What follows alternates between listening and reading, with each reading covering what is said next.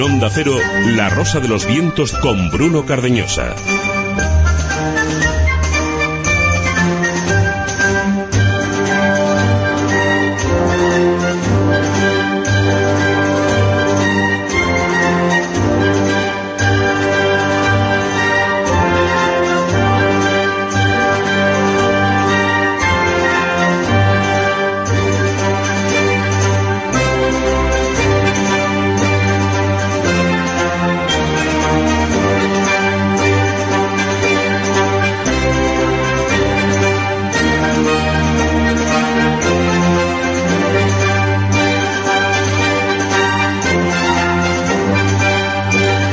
Hacer memoria no es malo, especialmente cuando ha habido una lobotomía para olvidar.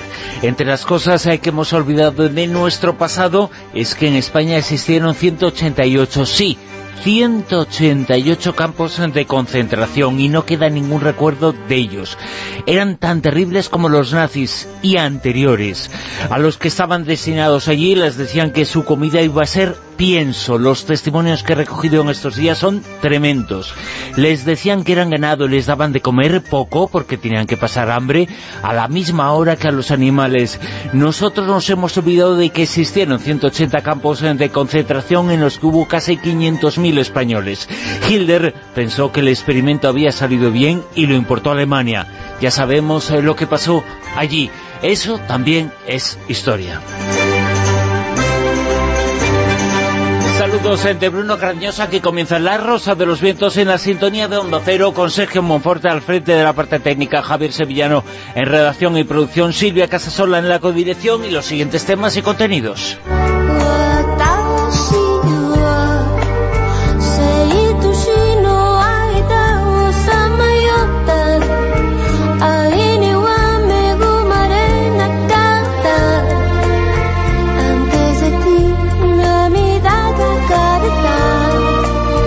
Hoy vamos a tener eh, conversación, vamos a tener eh, mesa redonda, tertulia, le llaman Zona Cero. Y una etiqueta, Almohadilla Rosavientos. Almohadilla Rosavientos en Twitter, en Instagram, en donde queráis, Almohadilla Rosavientos, eh, para entrar en contacto con nosotros y para entrar en contacto con el resto de los oyentes. Esta noche tertulia Zona Cero con Amado Martínez, con Manuel Carbellal, con Juan José Chezoro y con Giuseppe Guijarro. Nos va a contar, entre otras cosas, el último caso OVNI, que sucedió el viernes de la semana pasada en Irlanda. Varios eh, pilotos en tres aviones eh, vieron una extraña luz en el cielo. Le comunicaron eh, su observación a la torre de control. Vamos a escuchar la grabación, vamos a escuchar lo que contaban estos pilotos. Un nuevo caso que certifica que se están produciendo muchos episodios de este tipo.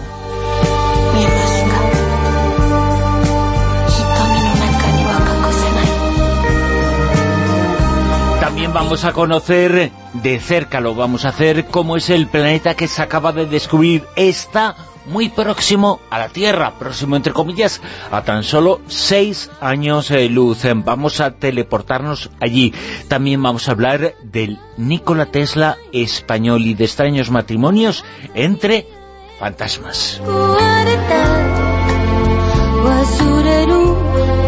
Que nadie piense entre personas eh, normales de carne y hueso y entre fantasmas. Es decir, que piense todo el mundo. Y también os vamos a contar las mentiras que cuentan los ingleses, que dicen que tanto crédito tienen. Los historiadores ingleses han contado algunas cosas sobre las historias del pasado que no son del todo cierto. ¿Sabéis que en Inglaterra la gente cree que América la descubrieron ellos? Que América la descubrió el Reino Unido, es decir, hasta creen que Cornualles viene el Colón. Y Mujeres con Historia, hablamos esta noche de María Austin, la relación secreta que tuvo con Freddie Mercury, que nos la contará Silvia Casasola, y Fronteras en del Futuro han logrado reproducir in vitro funciones cerebrales complejas.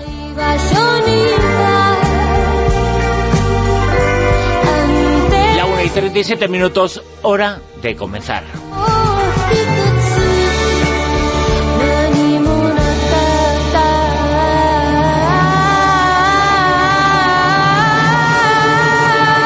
La Rosa de los Vientos, con Bruno Cardeñosa. La Zona Cero.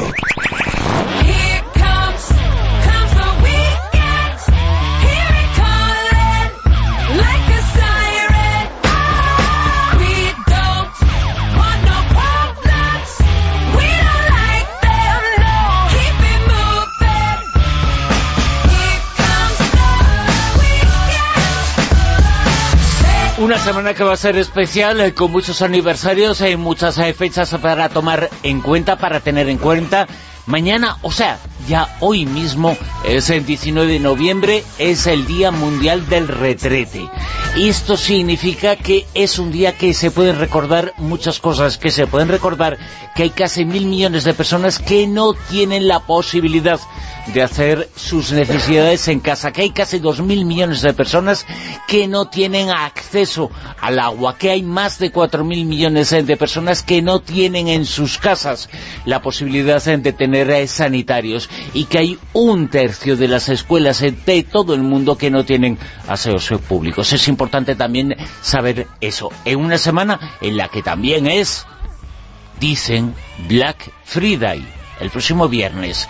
Manuel Carbellal, muy buenas, eh, ¿qué te vas a comprar en el Black Friday? Un retrete, evidentemente, para celebrar, oye, te parece una coña, pero yo valoro mucho el retrete, sé de lo que hablo, yo tengo una dilatada experiencia ¿En, qué? en, viajes, en viajes largos por lugares en los que no había retretes, ni Ah. letrinas, ni cosas parecidas, y después de un mes por la estepa haciendo tus cosas en cuclillas y apartando escorpiones y serpientes con las botas, cuando llegamos a, a Ulaanbaatar, en Mongolia, y nos sentamos por primera vez en la taza de un retrete, ahí comprendimos, tuvimos una revelación, como el Gautama, de lo enormemente importante que son nuestros aseos y no lo solemos valorar, O sea, claro. que fue el paraíso en ese Bueno, momento no te, para puede- ti. no te puedes imaginar. Estaba yo allí sentado con las piernas colgando, disfrutando como un enano. Hay más de cuatro mil millones de personas en dos terceras partes de la población mundial que no pueden hacer eso, ¿eh?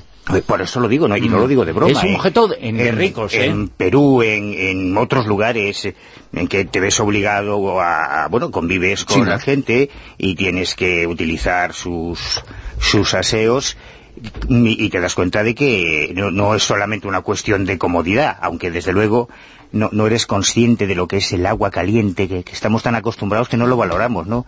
Pásate un mes lavándote en ríos o en lagos con agua helada y vas a entender que el agua caliente es una auténtica maravilla. O- No, no, agua caliente tiene muchísimo menos. Digo, agua. Evidentemente, no, pero incluso el tema de las letrinas, de los lugares donde tienes que hacer tus necesidades o la forma que hay en ciertos sitios de em, asearse después de ello implica una falta de higiene que termina traduciéndose en enfermedades, en contagios, o sea que es mucho más, parece una frivolidad, pero, Pero no si existe un Día. Internacional Claro. del Retrete es por algo. Es, es importante... Porque es un día de mierda. eh, Exactamente. y un día para hablar del oro azul, porque es oro, desde luego. En esta semana que también va a ser eh, Black Friday, viernes eh, negro, viernes eh, de consumo, viernes eh, para que eh, sepamos bien a las claras eh, cómo nos lo vitimizan y cómo nos eh, vuelven un poco totos. Eh, Mado Martínez, eh, muy buenas. Buenas noches. Eh, ¿Te vas a comprar algo o vas a hacer lo que yo? Un White Fri- Friday o... o sea, la lista en blanco. El Black Friday. Mira, Eso. yo no necesito un día especial para comprarme un libro, que es el único capricho que suelo tener. Me gasto más dinero en libro que en ropa, yo qué sé, no sé. pero Bueno, pues... aprovecharé, aprovecharé. eh, Ropa, ropa y tecnología, es decir, eh, teléfonos eh, móviles eh, como el que está usando Manuel en este momento, y ropa son los eh, principales eh, objetos que se compran en un día de supuestas rebajas, que no es un día de supuestas rebajas, es que los precios suben el jueves y el viernes los bajan. Pero, pero bueno. Eh, Juanjo Sanchezolo, Hola, muy, buenas, noches. ¿Tú qué te vas a comprar? Pues, eh, seguramente en, nada. En, en un día que tiene mucho que ver con las eh, creencias, con las leyendas, eh, porque es un día que tiene su origen ahí. Eh, este es el séptimo año que se celebra en España, pero es un día eh, que tiene que ver con las Navidades, que tiene que ver con el Día de Todos los Santos, eh, con Halloween, con la noche de Halloween toda esa concatenación eh, de hechos eh, tiene que ver con, con un día así, ¿no? Bueno, lo que tiene que ver es sobre todo con un, intento de, tratar de repartir el negocio lo más posible en determinadas fechas del año y no concentrarlo todo en las Navidades. Es más o menos un poco el origen de, la fecha, pero realmente yo no, no suelo hacer mucho caso a este tipo de, de los días estos también que, se quita el IVA y ese tipo de cuestiones, la verdad es que no, no le presto ninguna, ninguna atención. Eh, eh, te, pasa como a todo el mundo. Todo el mundo dice, yo no voy a caer, yo no voy a caer. ¿Y la gente por qué compra? no te estoy acusando. Joder, pues es difícil no caer porque yo tengo el email saturado, pero es una saturado cosa exagerada. de correos electrónicos, de marcas de ropa, bueno, es increíble, pero que no paran. ¿eh? Eso es porque compras mucho online, entonces te tienen ya fichada. No, y que te sacan siempre la tarjeta esta de cliente cuando vas a una tienda de ropa, para los descuentos, para tal, te cogen tus datos y ala. Y Josep en Guijarro, esta noche no se nos va a cortar el lío telefónico, la conexión, porque está aquí junto a nosotros. Muy buenas Feliz de estar con vosotros. Feliz eh, White Friday. ¿Y tú también lo vas a celebrar o no? No, porque para eso es necesario dinero y como un andacaldelo no, no hay manera de comprar. Las criptomonedas. Eh, sí, eso son, que son monedas virtuales, ¿no? Sí. O sea, monedas que no existen. Exactamente, que eso, que usemos las criptomonedas, nos inventemos algo y compremos. Claro que sí. Ay, yo, yo creo que son días que... Bueno, no lo sé. Vamos a hablar de un caso reciente que no sé, está re bueno, pues eh, reconfortando un poquito porque en las últimas semanas estamos comentando varios casos eh, de este tipo. Parece que hay nuevos eh, casos ovnis, nuevos avistamientos, nuevas experiencias, nuevas cosas que tenemos que contar. Josep, en este caso, el viernes de la semana pasada, a primera hora de la mañana, varios aviones en vuelo en el Reino Unido tuvieron una experiencia. Así es, una experiencia mm, importante, a decir eh, de la propia autoridad eh, de aviación de Irlanda, que ha decidido abrir expediente y, en consecuencia, investigación oficial para ver qué es lo que eh, observaron varios aviones que mm, venían desde Montreal, desde Canadá, mm, hasta mm, el Reino Unido, y concretamente hacia Irlanda, y cuando a las 7.40, tiempo universal, 6.40, hora local, tuvieron oportunidad de observar eh, por la izquierda de sus... Eh, de sus carlingas, de sus eh, cabinas, haciendo un giro posterior, una potente luz blanca que calculan estaría desplazándose a más del doble de la velocidad eh, del sonido, Mach 2, y a una altura que estaría situada entre los 28.500 y 42.000 pies. Incluso si quieres, lo que a hacer es escuchar parte de la grabación y la emoción con la que recibe el control de Shannon, que es el eh, control central de Irlanda, la noticia del avistamiento por parte de este eh, British Airways. Ese la caja negra es eh, como los pilotos se comunican a esa torre de control eh, emoción de piloto, ¿eh? tenemos que decir. ¿eh? Bueno, ya veréis que la emoción de piloto es... Eh, ¿Hay algún tráfico reportado? claro, en inglés, pero escuchamos un poquito ese momento, el momento en que se produce la observación y como los pilotos se comunican a la torre de control lo que están viendo. Okay, sir, there's, uh, nothing showing on either primary or secondary. Okay, it was moving so fast, it's actually 10 middle of the sea, but yes, thank you. 990. 555, thank you. Eh, Emoción de piloto. Por eso decía que eh, es láquido. ¿Me puede usted decir? Bueno, le dice que no hay nada eh, reportado, porque efectivamente lo que le pide el piloto, la primera sensación que él tiene es que puede tratarse de algún ingenio militar. Y la pregunta que le hace al control es si hay maniobras militares en la zona. lógicamente, Pero se lo dice apasionadamente. Como, como habéis podido comprobar, y el control central le dice, no, no, no hay, no tenemos noticia de de ninguna maniobra militar en los alrededores de donde usted eh, se encuentra. Y si es eh, el piloto de Ryanair, encima le cobrarían. Seguramente. Bueno, pero es muy interesante porque a partir de ese eh, momento serían otros aviones quienes reportarían igualmente la presencia de este, de este objeto muy brillante y aportan otro dato interesante, y es que el objeto o bien parece desintegrarse o de él surgen otras pequeñas luces a su alrededor que efectúan un giro, eh, no de 90 grados, pero eh, poco más o menos, hacia la izquierda de estos eh, aviones. Y esto es muy interesante porque lo que ha empezado a correr entre, digamos, la comunidad científica irlandesa y británica es que podía tratarse de una simple estrella fugaz que una simple estrella fugaz es... ¡ah! Y ya lo has visto, ¿no? No, no, aquí es, verdad. Una estrella fugaz es un polvo eh, de estrellas que entra en la atmósfera, que se incendia eh, por, eh, por la fricción. Pides un deseo. Y pides un deseo, cierras los ojos y por lo tanto te pierdes el avistamiento. y en general, pues dura nada. Un segundo, es un suspiro, es, es nada, ¿no? Y aquí, cuanto menos, pues pudo durar la observación. No llegó al minuto, pero fue mm, suficiente contundente para que varios aviones perdón, he puesto la mano delante del micrófono, para que varios aviones eh, pudieran reportarla.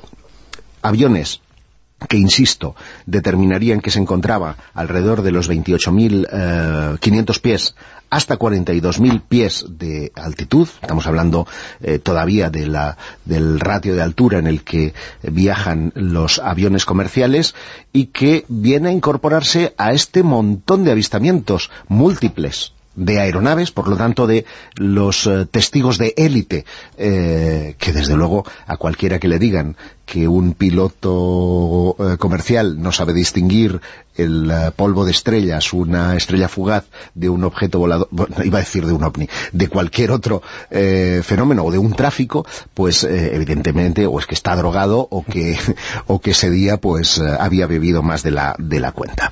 No es el caso y por lo tanto será muy interesante conocer en qué queda esta investigación. Pero tengo una mala noticia y es que nunca lo sabremos porque Irlanda, al igual que muchos otros países eh, de Europa, consideran eh, la violación del espacio aéreo como una cuestión de seguridad nacional, los eh, archivos se tratan como información confidencial y en consecuencia esto quedará para la desclasificación de dentro de 25 años cuando alguno de nosotros recuerde esta tertulia y diga ¿en qué quedó aquel tipo eh, que con tanta emoción reportaba la reentrada de un objeto? Y digo lo de reentrada y no porque me haya traicionado el, subconsciente, sino porque cuando los pilotos fueron encuestados posteriormente por el propio control para que describieran lo que estaban viendo, sugerían que daba la impresión de que aquello venía de muy arriba, del espacio exterior, dijeron eh, textualmente. Y esto abrió la puerta a que páginas como Flight Radar 24, eh, que es una, una página en la que uno puede monitorizar a tiempo real la presencia de aviones en todas las partes del mundo, y hay un chat abierto, empezaron a especular con la idea de que se tratara de naves extraterrestres, y en ese mismo foro es donde los astrónomos británicos sugirieron que se trataba de una estrella fugaz. Que nuestros queridos oyentes saquen sus propias conclusiones. De este último caso, ocurrió el viernes de la semana pasada, en Irlanda, varios eh, pilotos eh, vieron algo extraño en los cielos y lo comunicaron a la torre de control.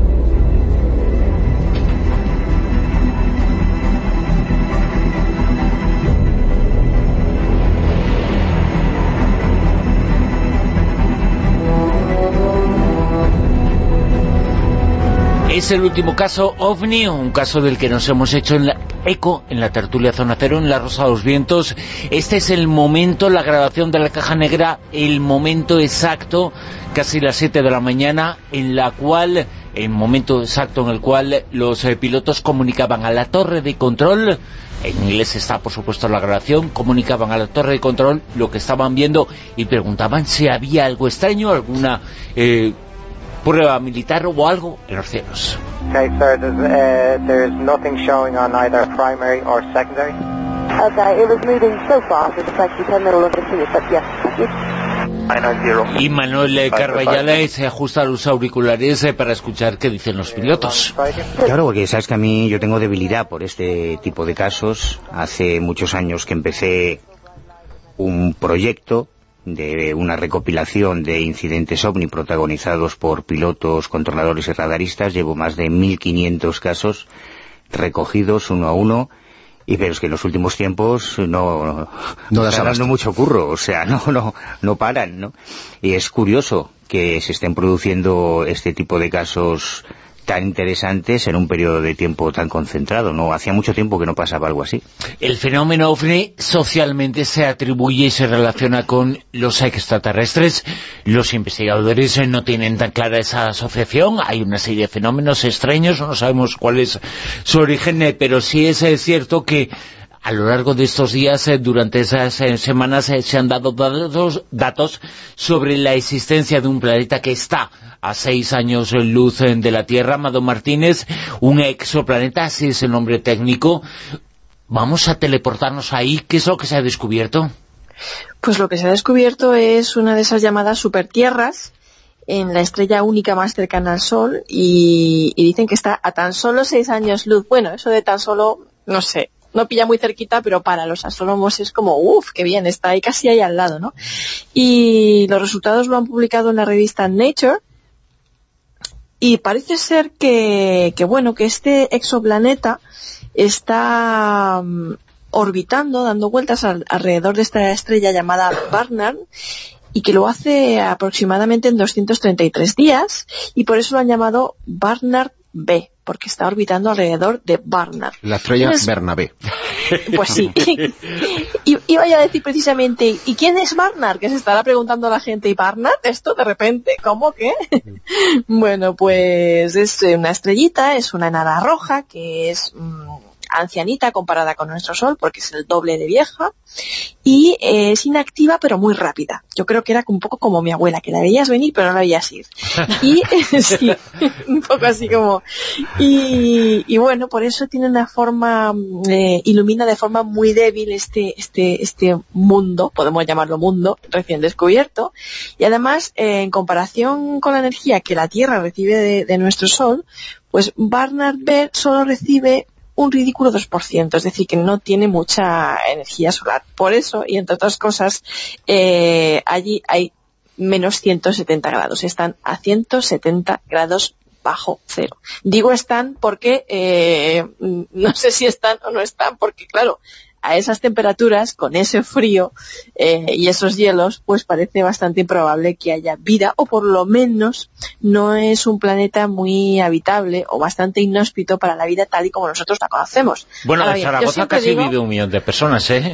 Y Me hace lo mucho creo. frío también. ¿eh? Me lo creo, pero Está- yo, Están yo- haciendo terapia de grupo en Zaragoza, por si tienen que ir para allá. Y ya en la estación de tren no te quiero contar el frío que hace. Pues mira, aquí hace buen tiempo. Yo no me he salido a la terraza hoy de milagro.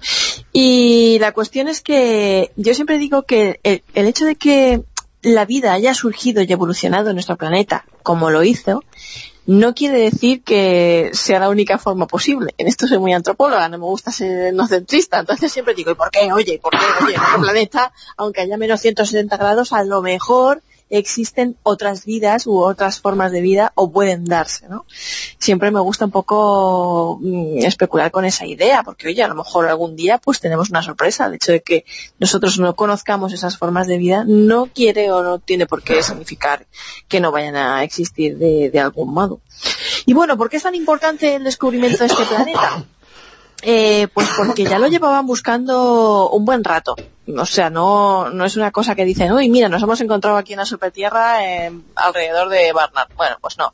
La cuestión es que llevaban buscándolo mucho tiempo y, eh, bueno, las búsquedas anteriores habían sido un poco decepcionantes. Lo que pasa es que este reciente hallazgo ha sido posible porque han combinado mediciones de varios instrumentos, de hasta siete instrumentos de alta precisión montados en telescopios del mundo y con eh, mediciones y observaciones de 20 años atrás.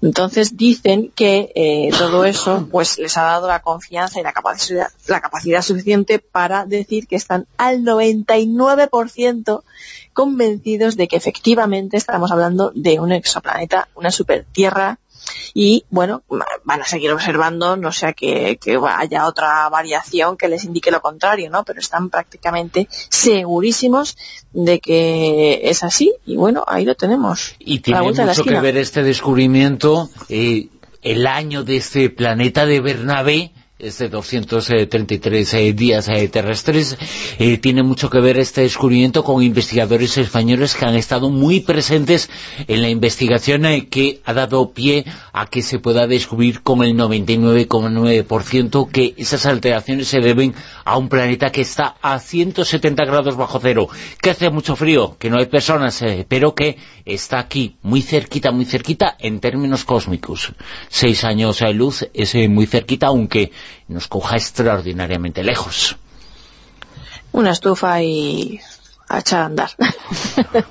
Tertulia Zona Cero esta noche con Mado Martínez, eh, con eh, Juan José Sánchez Oro, con eh, Josep Guijarro, con Manuel Carbellal, con Silvio Casasola y con muchas voces. Déjame decir en cualquier caso que aunque Bernabé resulte un planeta gélido, rompe un poco el mito acerca de la idea que teníamos siempre extendida que cerca de la Tierra, cerca en términos de astronomía, de, años luz, no podían haber planetas, ¿no? Y llevamos ya pues la friolera de más de 2.000 exoplanetas descubiertos y eso demuestra eh, que hay que reescribir constantemente nuestras percepciones. Que la, idea em, de cerrarnos a que este es el único planeta habitado sea por una vida inteligente o sea por microorganismos, pues es evidente que queda como muy antropocentrista, ¿no? Y fíjate, la semana... Y, sí, perdón, y que hace unos días además eh, han encontrado restos, o eso dice Roger Penrose, de un universo anterior, es decir, de antes del Big Bang, que ya bastante tiramos con uno y por si fuera poco, ahora resulta que tenemos huellas de un universo anterior al nuestro podemos eh, decir que ¿y qué existía antes del Big Bang? Pues otro mundo, otra vida, otro universo, otra realidad. Eh, no es un universo paralelo, pero nosotros sucedemos a otro universo. Según este hallazgo, ¿eh? Bueno, eso es lo que dice Roger Penrose, que sabemos que es uno de los físicos más prestigiosos del mundo, era colaborador con Stephen Hawking y su estudio es muy, muy, muy, muy interesante porque siempre pues nosotros hemos dicho que había antes del Big Bang y es una cosa para que los físicos no tienen ni bajo la idea, o sea, mm. realmente no sabemos qué es lo que había antes del Big Bang, imagínate que hubiera muchos Big Bangs adelante, ¿no? No es como varios universos en diferentes eones, épocas, imagínate. Nos quedan muchas cosas eh, por comentar eh, todavía por delante aquí en las Rosas de los Vientos, eh, pero antes vamos a escuchar las noticias, nos ponemos al tanto de todo lo que está ocurriendo en España, en el mundo, y después continuamos, tenemos mucha tertulia Zona Cero por delante.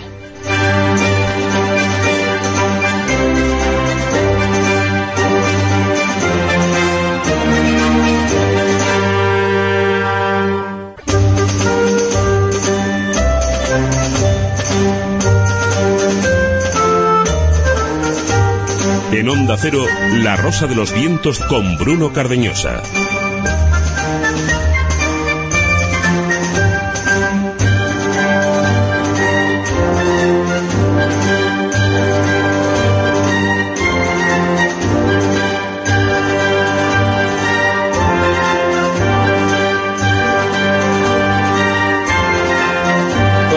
En la Rosa de los Vientos, eh, continuamos eh, con algunos mensajes con Almadía Rosa Vientos en Twitter. Eh, Tonet nos dice, solo de escuchar a temperatura 170 grados bajo cero, nos ha comentado Madón Martínez en el exoplaneta, puntos suspensivos, muchos comentarios sobre el enorme frío y también sobre el hecho de que se encuentre relativamente cerca a tan solo seis años de luz de la Tierra, este exoplaneta que ha sido descubierto gracias al concurso de muchos eh, científicos, entre ellos eh, españoles. Un científico notable, mítico y un poco místico, enigmático fue Nikola Tesla. Bueno, pues hay un Nikola Tesla español, un Nikola Tesla con el cual ha estado Manuel Carbellal.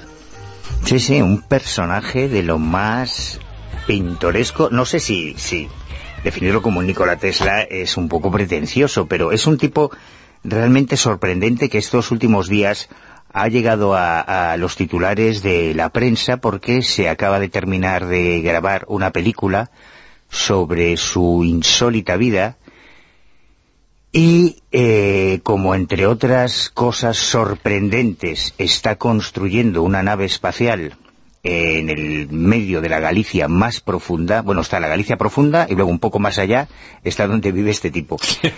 y así que allá me fui, me cogí el coche y dije, vamos a conocer a este hombre. Y calculé mal, calculé mal porque aquello es un maldito laberinto, me perdí por la, por la Ribeira Sacra, he recorrido toda la Ribeira Sacra, por arriba, por abajo, por la derecha y por la izquierda, a todo esto se iba haciendo de noche, él vive en un, en un lugar que, bueno, teóricamente es un pueblo, por, por, por decirlo de alguna manera, en Teixeira, en el pueblo de Montoedo, que literalmente son cuatro casas, literalmente, cuatro casas, ninguna habitada, y que a las que accedes después de salir de la carretera nacional, seguir por una carretera de tierra batida y finalmente internarte por lo que en Galicia llamamos una corredoira, en medio de la vegetación hasta llegar a la nada. Y entonces ahí en la nada es donde dice el navegador ha llegado a su destino. Y tú te bajas del coche ya en plena noche y no ves nada. Perros ladrando, llamas a las puertas de las casas, nadie te abre, ya se te ha hecho de noche y dices, bueno, no he venido aquí para nada, ¿no? Das la vuelta como puedes y cuando estaba intentando volver ya a la carretera para regresar hacia La Coruña, me encuentro una casa enorme, eh, con luz y decido arriesgarme a entrar con el coche para preguntar si alguien conoce a Lucio Ballesteros, a la persona que estaba buscando, ¿no? Y al girar el coche, con, con las luces se desplazan al mismo tiempo que entras en esa propiedad y enfoco, soy protagonista de un encuentro cercano y me encuentro entre un platillo volante de 24 metros de diámetro y 4 metros de altura espectacular y por fin puedo contar que he estado dentro de un platillo volante. Este hombre, como os decía, es un tipo con una biografía muy particular. Fue 30 años, eh, durante 30 años fueron parte del departamento técnico de Radio Televisión Española, es el responsable de la puesta en marcha de varias de las emisoras de televisión española. Él insiste mucho en que su propuesta es científica y matemática, tiene varias patentes, eh, ha patentado, por ejemplo, de hecho pude verla en 2007, un generador eléctrico perpetuo, digamos, eh, que sería formaría parte del motor de esa, de esa nave, y, y esos em, sorprendentes em, conocimientos o, o esas ideas que vienen a su mente, según él, y aquí es donde entramos en el terreno un poco más ambiguo, provendrían de una especie de fuente de información que no se encuentra en la realidad que todos conocemos, ¿no? Él como, como, mucho, como ocurre con muchos físicos, asegura que no existen solo tres dimensiones, sino que existen otras dimensiones a las que se puede acceder a través de diferentes prácticas y de las que se puede extraer información. Y esto es lo que él asegura hacer. Él, eh, su casa, que es inmensa, es un gigantesco taller y laboratorio donde él construye sus extraños aparatos. Mm, hace dos, hace algo más de dos años, falleció su, su esposa, que era precisamente originaria de Montoedo, que ellos se conocieron en Barcelona en los 60, y tras el fallecimiento de su esposa, que él se queda solo en esa enorme casa, eh, solo con, un, con una gatita, que es su única compañía, en, ese, en esa vivienda laboratorio, se puso a construir como hizo Justo Gallego con la catedral famosa, ¿no?, que hizo con sus manos, pues él solo, sin ayuda de nadie, invirtiendo todo su dinero y dos años y medio de trabajo, construyó esa nave espacial en la que en la que pudimos entrar. Si os parece, lo escuchamos. O sea, no todo lo mío es mm, puramente matemático, o sea, física. Bueno, lo que pasa es que nuestra física convencional no tiene respuestas porque no, no puede... Lo mío está basado en la, lo que llamamos la cuarta dimensión, o sea, en lo que llamáis también vosotros proyección astral, se llama proyección, bueno, hay mil maneras, ¿no?, de, de definirlo. Bueno, que... Y aquí estabas, Manuel, En el OVNI, ¿no? Sí, sí, Dentro del estuvimos OVNI. charlando en su laboratorio y por fin conseguí que me invite, que me abdujese, Sí. que, me, que me introdujese en el interior de la nave. Pues es pura matemática lo que hay aquí, no, no hay nada de... Y este señor que está hablando es el, entiende. entre comillas, Claro. Nikola Tesla español. No, pero lo tengo ilustrado en los libros y en el libro se puede leer. Y aquí es para una especie, una especie de visionario que ha tenido la audacia de llevar sus visiones o sus sueños a la realidad, eh, construyendo esa nave que es visible perfectamente desde Google Earth, puedes localizarla como un disco, como un platillo volante suspendido en una superficie de agua, que es como está la nave en estos, en estos momentos, con la que pretende viajar a otro lugar, a una especie de planeta extraño que él denomina 17, que es como se titula esa película documental que, que se, se acaba de, de rodar sobre su extraña y sorprendente vida, ¿no? O sea que es una, una historia realmente sorprendente en el centro de la Galicia más profunda, este personaje que terminó ahí por una historia de amor y que ahora se ha, se ha puesto a la tarea de construir algo tan sorprendente como una nave espacial en el centro. Pero la pregunta es, ¿le funciona alguno de los aparatos? Hombre, claro, si hubiese escuchado los, los cortes que en algunos momentos eh, me muestra un poco escéptico, ¿no? Por- pero por mi ignorancia, porque yo no, no soy físico ni soy un especialista en, en nuevas tecnologías, pero sí es cierto que él me hizo una serie de pruebas con un, un generador eléctrico que él ha patentado, que está patentado en 2007, y me, me mostró la patente, eh, que teo- teóricamente es un, gener- un generador de energía constante y perpetua en base a una mezcla de tierras que no me quiso precisar, que generarían una corriente de eléctrica continua que podría utilizarse para alimentar cualquier tipo de sistema de propulsión, que es lo que lo que él pretende, ¿no? Pero su intención eh, y su objetivo es que una vez que construya esa nave, que esa nave en un momento dado Bueno, pueda volar, claro. idea. Hombre, a pesar de que se conserva muy bien, de que, como os digo, ya nos pilló la noche y a pesar de, la oscuridad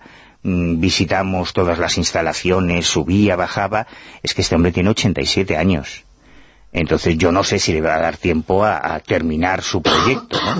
Además, hasta el momento ha invertido unos 100.000 euros de su bolsillo en, este, en esta nave de 1.200 kilos, 24 metros de diámetro y 4 metros de altura, pero eh, es, eh, a mí me parece una, un, personaje fascinante, sorprendente, ¿no? Que sin la ayuda de nadie, sin ningún recurso, sin ninguna subvención oficial, pues se haya puesto manos a la obra y haya llegado a construir un platillo volante él solo. ¿Y cómo, cómo recibe los mensajes? ¿Te dijo de qué manera...?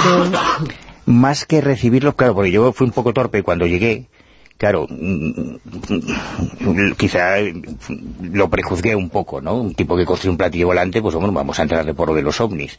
Y cuando pronuncio la palabra ovni, digo, mire, es que a mí me interesa mucho esto de los ovnis, y este tema, el tipo me miraba así como un bicho recién, ya, pero es que a mí no.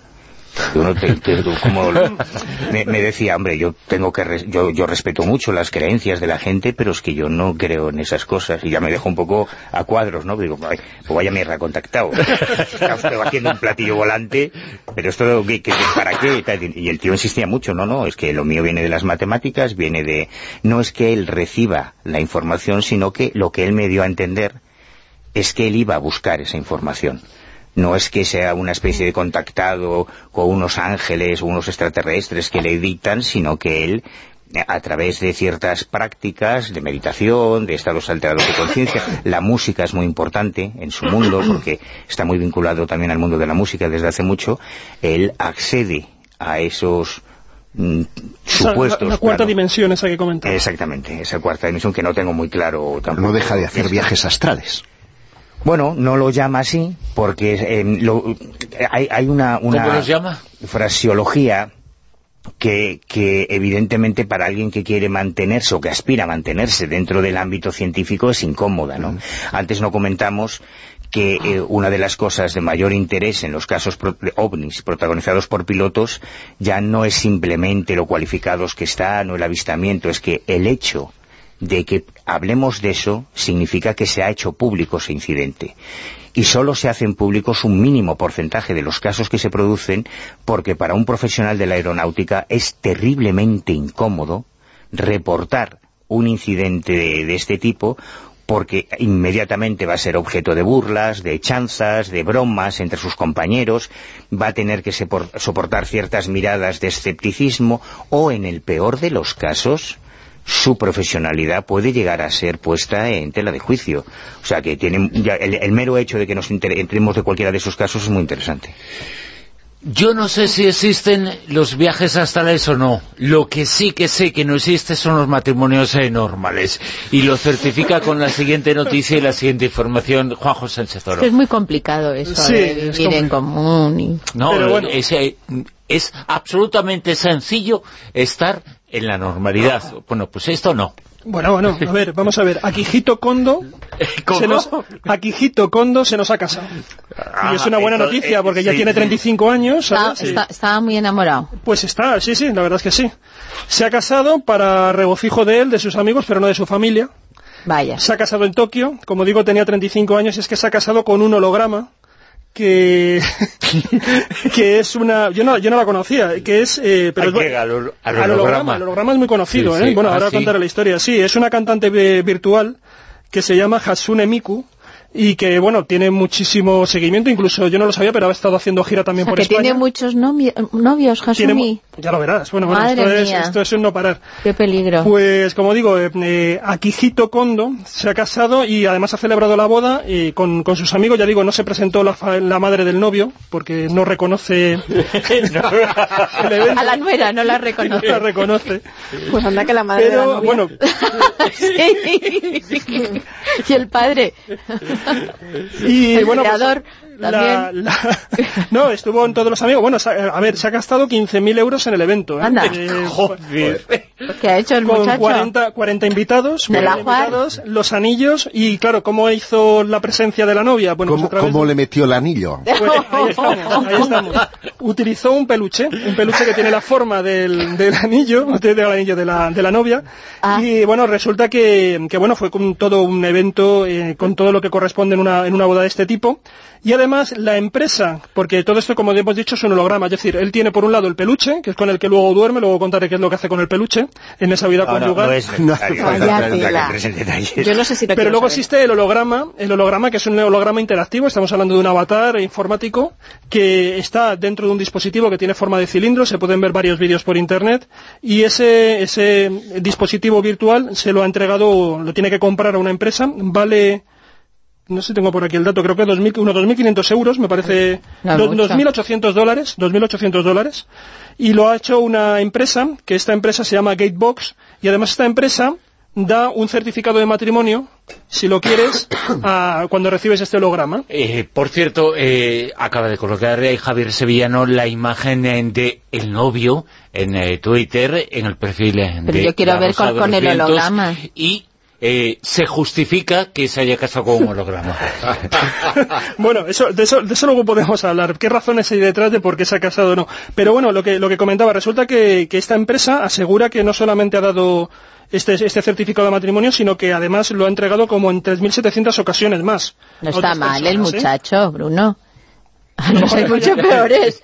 Ah, claro, siempre, siempre hay peores. Lo mismo le falla la conversación o algo por el estilo. Bueno, resulta que eh, este avatar, como decíamos, es una conocida cantante habitual. Realmente, bueno, yo he estado preguntándome quién era, porque no, la conocía. Resulta que todo esto nace, al parecer, con un banco de voz sintético, que es una aplicación informática que se utiliza para que tú puedas hacer eh, canciones, componer canciones, es un recurso de, de compositores, de tal manera que tú haces canciones y luego esta voz sintética las canta. Esto se desarrolló en una primera fase, como digo, era simplemente un sintetizador de voz asociado a, las melodías que tú ponías y a los textos que tú colocabas cuando hacías amarillo, por ejemplo. Por ejemplo. Pero luego lo que han hecho ha sido una segunda versión, que es crear ya directamente un holograma eh, en 3D, que es una cantante, una cantante virtual que tiene los ojos azules, que tiene unas coletas, muy un poco, un poco el rollo anime japonés que conocemos, hasta tal punto, bueno, tiene la voz de una famosa dobladora de películas eh, japonesa, que tiene también una voz muy especial, y ha tenido tanto éxito que al final han independizado, digamos, este holograma y hace giras por el mundo. Aquí en España también ha hecho giras, hacen una proyección holográfica con canciones, con una banda de música real, y bueno, y al parecer siempre llena y agota las entradas. O sea que es Me comenta. Javier Sevillano que el gran enigma es eh, cómo es que el holograma aceptó casarse con este hombre. Bueno, hay, hay un segundo enigma más, y es que resulta que este holograma, este es un dibujo, como digo, animado, que recrea a una chica de 16 años, o sea, que está casando con una menor. o sea, aquí Ostras. tenemos ¿Y el también... consentimiento del holograma qué? Fíjate. ¿Cómo lo tienen? ¿Con la empresa esa que la tutela? Sí, sí, sí, sí, porque bueno, es que además, eh, luego en, la- en lo que es la vida, ha ido, hay varias entrevistas de él en Internet, y en lo que él comenta es que, eh, claro, es un holograma interactivo, entonces habla con él, eh, el holograma saluda, él se siente muy, por ejemplo, le, despierta por las mañanas, comenta Kondo, el marido, el feliz marido, eh, también le, le despide cuando se va a trabajar y antes de ir eh, a casa la llama por teléfono para que encienda la calefacción o encienda las luces de la casa. O sea, que es muy obediente ella. Mm, sí, estoy bueno, por irme a Y, y- y luego también le dice, le avisa, por ejemplo, a última hora del día cuando se tiene que, que acostar. Él es consciente de que evidentemente es un holograma y de que tiene unas limitaciones eh, a la hora de, de conversar con ella, porque todavía la inteligencia artificial que está asociada a este holograma no es muy avanzada, pero él piensa que en el futuro esto va a ser muy habitual y está muy satisfecho. Dice que lleva muchísimo tiempo enamorada de ella y lo que hace es que... Sí, sí, es lo que, es lo que comenta. Bueno, Y- es que en y además- Japón- ¿Y cuándo se va a separar? Porque Bueno. será el primer hombre en separarse de un holograma. O De sea, todas formas, a ver, aquí hay una, hay una serie de ¿Y los cosas que a mí es por lo que me, me atrae. Pero espérate, que todavía no se consume la noche de bodas. Estamos ¿Cómo vas a tener hijos? todos con esto. Lo que hace es que duerme, duerme con el peluche, el peluche le tiene puesto el anillo Uy, el y duerme con el peluche. peluche. A partir de hablara ahí el no sabemos peluche. que en la intimidad qué es lo que hace con el peluche. De todas Pero el yo... peluche es pequeño. Perdón. peluche es Poca pequeño. cosa puede hacer. Perdona, ¿Pero se yo me... casado en separación de bienes o qué? Calla, calla, que yo me estoy acordando de la película Black Runner, que sale un- una actriz guapísima, que es Ana Armas, que hace de holograma, y claro, con ese holograma uno se puede incluso elucubrar que te puedes llegar a casar, porque llega un momento que se materializa. Claro, Pero, la cosa claro, es material, la, la- otra es que le digas que la de anime- no te siento. Te noto muy frío. Pues no, lo, lo que lo que comenta es que él, él de- reivindica la situación de decir que bueno que no hay una forma estándar de felicidad, que él reivindica el amor libre y que como no existe Ya puede. absolutamente libre, O sea, que es una pareja abierta. Sí, bueno, libre en el sentido de que no, que no tiene por qué ser con, con un cuerpo, ¿no? Con otra una pareja que tenga, que tenga un cuerpo, sino que puede ser un cuerpo virtual perfectamente. Y es lo El que, amor. No hay amor. El No amor, hay el amor. amor no tiene límites, o sea, claro, eso es amor, eso es amor. No, Así es que- poliamor, porque tiene el holograma y luego tiene el peluche. Esto es poliamor. Bueno, pero es una réplica, es Y como lo- un avatar de, de Y ella, luego- ¿no? Como cuando llevas una foto de la novia en la cartera. Sí, claro, claro. Bueno, aquí lo único es que, bueno, es interactivo con la como, foto. como el Tamagotchi antiguo que conocemos en su tiempo. Y entonces lo que comenta es que él quiere que se le reconozca como minoría sexual, porque además dice que no es, que, que no es justo que, por ejemplo, que, que se pueda querer, por ejemplo, un hombre gay que tenga citas con mujer o con una lesbiana y tal, y que todo eso esté perfectamente consentido, y que, es decir, que se rompa un poco todo lo que son los estándares de género y que perfectamente pueda haber también este tipo de, de amor o de relación Estamos con un ente. Ah, virtual. me, me veo con un holograma de Hugh Jackman. Pues fíjate, fíjate que yo creo que si hay un país donde eso puede llegar a ser una realidad es Japón, porque Sí. tienen una cultura totalmente distinta a la nuestra y además ellos piensan eh, que los eh, robots y todo esto tienen alma, o sea, es que es un mundo totalmente distinto al nuestro. Claro, es que ellos tienen todo el concepto este de los kami, de los dioses kami, que son, que son cualquier entidad puede tener realmente como una especie de, de espíritu detrás, y es más fácil quizás entender en ese contexto. De todas formas, a- parecer ha causado bastante sensación el tema en, en Japón, pero es cierto que, por ejemplo, la relación que tienen con los En robots es Japón mucho y más emocionante. los Vientos eh, porque hay mucha gente comentando, ¿no? Claro, es que da Pero mucho juego. Oye, es eh, el momento de una información eh, divertida. Un hombre que se ha casado con un holograma. Esto es la realidad que ocurre en la historia de la humanidad. Y bueno, pues... Yo creo que tiene, yo bueno, lo comentaba cuando proponíamos un poco las noticias, a mí me parece que esto es muy muy interesante, es decir, desde luego estamos ante una anécdota, no sé si se generalizará en el futuro, es cierto que Japón también tiene un problema por lo que he estado viendo de que tiene una población muy envejecida y que vive muy en soledad, y entonces hasta cierto punto pues actúa como una mascota, ¿no? Que te hace compañía y que bueno, y él también es cierto que comentan, lo han tratado de sacar en, en determinadas entrevistas, que tiene ciertos problemas también de habilidades sociales a la hora de relacionarse. No, no me extraña. Claro. No me extraña. Y esto, bueno, y esto es una forma también de, de sobrellevar esa, ¿no? de tener esa compañía a través de, que no sabemos si tendría mejor que tratar de solucionar ese problema, si es que lo tiene o lo ha sacado de la prensa, a la hora de justificar esta rareza. ¿no? Escúchame, Juanjo, y cuando se va la luz, esta mujer desaparece porque no tiene fuente de energía. Claro. ¿Esto ¿Cómo lo considera?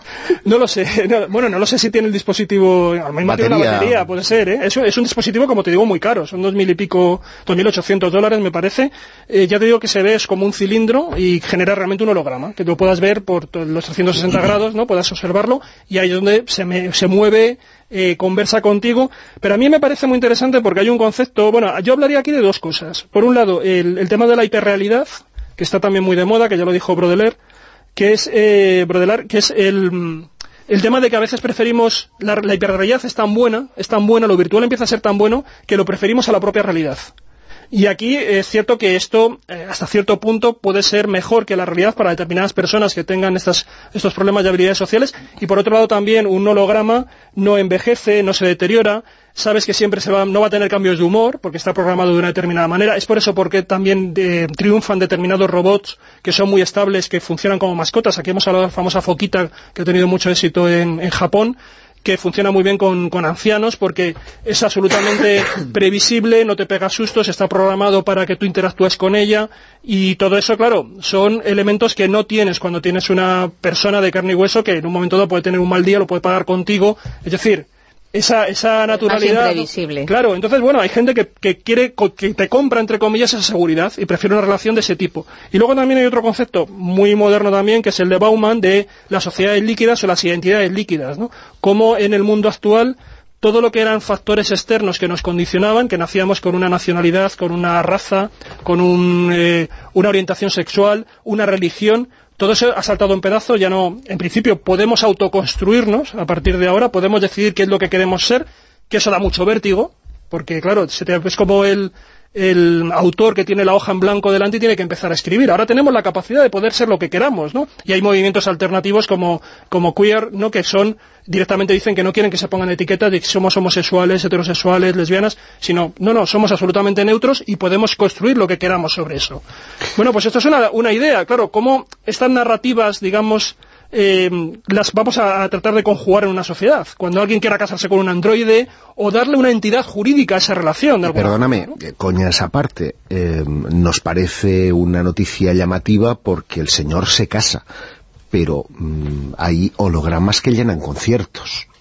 Eh, Este Roy, mismo, Roy este mismo. Orbison, este, Michael Jackson eh, y tantos otros, eh, son Sinatra. hologramas de una persona. Sí, bueno. Eh, son una muy pero no, deja de ser una no deja de ser una, una proyección Sí, sí, sí. eh, que en el futuro a lo mejor este propio cantante se le puede dotar de la inteligencia artificial con todos los datos del cantante en vida e interactuar con el público como lo hiciera en vida Michael Jackson, Roy Orbison o esta misma eh, este mismo avatar eh, Miku. eh, Miku, ¿no?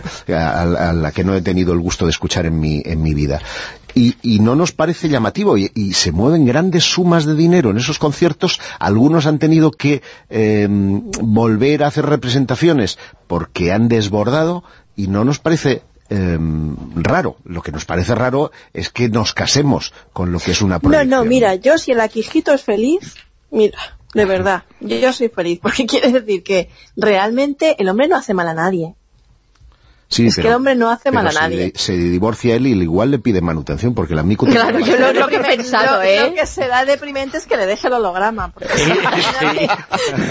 Sí, no, pero es que, pero es que Si, el hombre no hace si el mal a hombre no nadie. tiene habilidades sociales y resulta que la inteligencia de Miku eh, le manda a tomar por saco, ya estaríamos en un conflicto ma- con mayores titulares que el propio que la propia boda. De, de todas formas hay cosas como que parece que son muy revolucionarias, como casarte con un eh, holograma, y por otro también es un poco conservador, porque lo que buscas es casarte, que tampoco es que sea como muy transgresor, ¿no?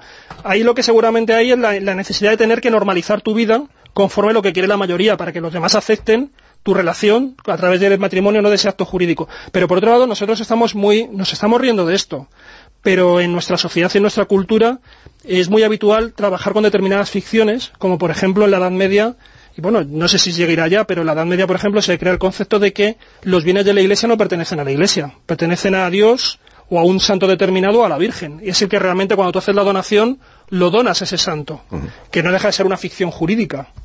Entonces, bueno, o, o aquellas que, personas que ingresaban en una orden religiosa y se casaban con Jesús, se casaban con, con Dios, también establecían una especie de vínculo que se certificaba también jurídicamente dentro de lo que era el canon de la Iglesia. O sea que este tipo de, de ideas nosotros las vemos plasmada con el holograma, pero no es algo tan ajeno a las ficciones que nosotros hemos creado jurídicas también, esos casamientos muy Tú espiritualizados. vas a ser presa de las llamas del infierno. Negar la existencia de Dios. Bueno, de, de algunos, de algunos, es que hay muchos, es que hay un montón. Hay que decir cuál es el, el bueno, ¿no? Bueno, por eso digo que a mí me parece, todo eso me parece más... eh, bueno, también, por ejemplo, en el Islam están los jinn, y también hay determinadas corrientes dentro del Islam que mantienen que se puede casar uno con un jinn. Porque, claro, el estatuto que tiene el jinn es muy distinto. El, jinn también tiene que ganarse la salvación dentro del Islam. eh, no tiene no es como los duendes eh, occidentales, sino que es un ser que ha sido creado al principio de los tiempos y que también tiene que ganarse, merecer la eternidad, ¿no? O sea que, bueno, son, son Sí, porque esta noticia, entre otras cosas, nos puede hacer reflexionar sobre el hecho de cómo el mundo virtua- virtual y real, las cosas que no existen, eh, o si existen, mm, modifican no- nuestra vida, nos creemos eh, cosas, eh, las amistades en Facebook, no dejan de ser eso, gente que no conocemos, gente que es un es un avatar, es una fotito, y no sabemos eh, nada de ellos y tenemos 1.700 amistades en eh, Facebook. Bueno, pues en cierto modo esa unión de lo real con el mundo irreal está muy presente. Esto es un extremo, ¿no? Pero Pero sobre todo yo creo que es una- la disolución de las categorías que comentaba antes. Tú enseñabas en Internet, nosotros, nuestra identidad está también en ese sentido líquida, ¿no? Nosotros lo tenemos, estamos difuminados dentro de Internet, somos, nuestra identidad está eh, disgregada en un montón de elementos y va fluyendo por ahí sin saber muy bien ni cómo ni por qué, a veces como imágenes, a veces como texto, nos convertimos realmente en personajes para muchas personas y, y aquí lo encontramos también. Hay otros casos, por eso digo que yo creo que en ese sentido de la modernidad líquida que decía Bauman, es muy es muy significativo, refleja muy bien en lo que estamos. Ha habido otra noticia también esta semana, eh, en un sentido parecido, que es un holandés que se llama eh, Emil Rattelband, que tiene 69 años y ha iniciado una batalla legal en Holanda para que le quiten 20 años. Él quiere que le, que le cambien la fecha de nacimiento, porque dice que se siente mucho más joven, que además dice que con su edad, que son 69 años, le cuesta mucho más eh, encontrar trabajo, y además también le falla mucho cuando se presenta, cuando utiliza Tinder, porque con 69 años lo tiene más difícil que con 49. Entonces, que, que, que él entonces está diciendo... sobre todo si no busca gente de 69 años y busca gente de 49, entonces se va a pegar una hostia tras otra. Él dice que los médicos lo- los médicos le dicen que cuando le ven dicen que reconocen que tiene un cuerpo de 45 años, entonces él está, a pie- eh, bueno, ya digo, lo, lo ha movido a los tribunales a ver si consigue cambiar la fecha de nacimiento. Quiere que pase de, de ser del 11 de marzo de 1949, que es cuando nació, al 11 de marzo de 1969. Y él vuelve a decir lo mismo, él vuelve a señalar que bueno, que en un mundo en el cual nosotros podemos elegir el género, podemos cambiar de sexo, etcétera, etcétera, y que al final es una decisión que puede ser emocional, ¿por qué si él emocionalmente se siente con menos edad, no puede también eso llevarlo, convertirlo en un acto jurídico y que se le reconozca, ¿no? Por eso digo que todo esto nos enfrentamos a unas barreras que se están difuminando, que ya no tenemos tan claras como antes, que eran factores externos que nos condicionaban, porque antes se tenías que ser, si nacías en un determinado sitio, católico, no sé qué, no sé cuánto tal, y ahora esto, ya no, ahora ya es un supermercado donde tú te puedes construir. Hombre, eso de cara a la jubilación... Sí, porque este hombre con Sí, no 69 tiene años eh, buscando trabajo que no encuentra, es que ya está jubilado. Es que no se da cuenta seguramente. Ahora ¿no? tiene que volver a cotizar, Claro, otros 20 es años que- más, no sé hasta ¿quiere qué hacer punto... usted 69? Anda, hombre. Que estábamos buscando gente de 49, es que yo me siento como tal. Tengo 49, lo que necesitas es otra cosa, ¿no? Hay un diván eh, bonito que te tumbas y, y cuentas a un profesional eh, lo que ha ocurrido y lo que te pasa. Yo, yo creo que, bueno, a ver, eso también supongo que es un acto de provocación, ¿no? Él literalmente dice, vivimos en una época en la que puedes cambiar tu nombre y tu género. ¿Por qué no puedo decidir mi edad?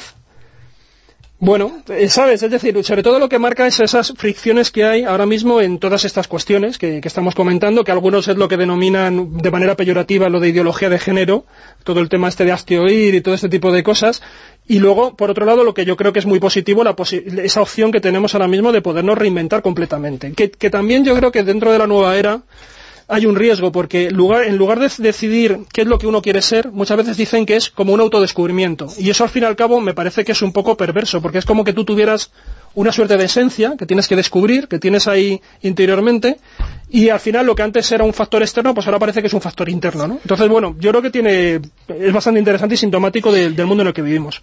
Yo creo que las personas se pueden cambiar el nombre, el género, eh, la edad y lo que quieran. Al fin y al cabo es una cosa que solo le importa a tu médico o al gobierno para ver cuándo te da la pensión. Nada más. Es verdad. Hablamos de uno de los grandes enigmas de la historia, un objeto fuera de su tiempo, la máquina antiquitera, un reloj de hace dos mil años, una historia fascinante. Bueno, tenemos el eh, nuevo capítulo, nueva pieza, Josep. Así es, eh, sabíamos que se estaban realizando prospecciones arqueológicas eh, submarinas en el Egeo, frente a las costas de Antifitera, que es como se conoce el término en, en español.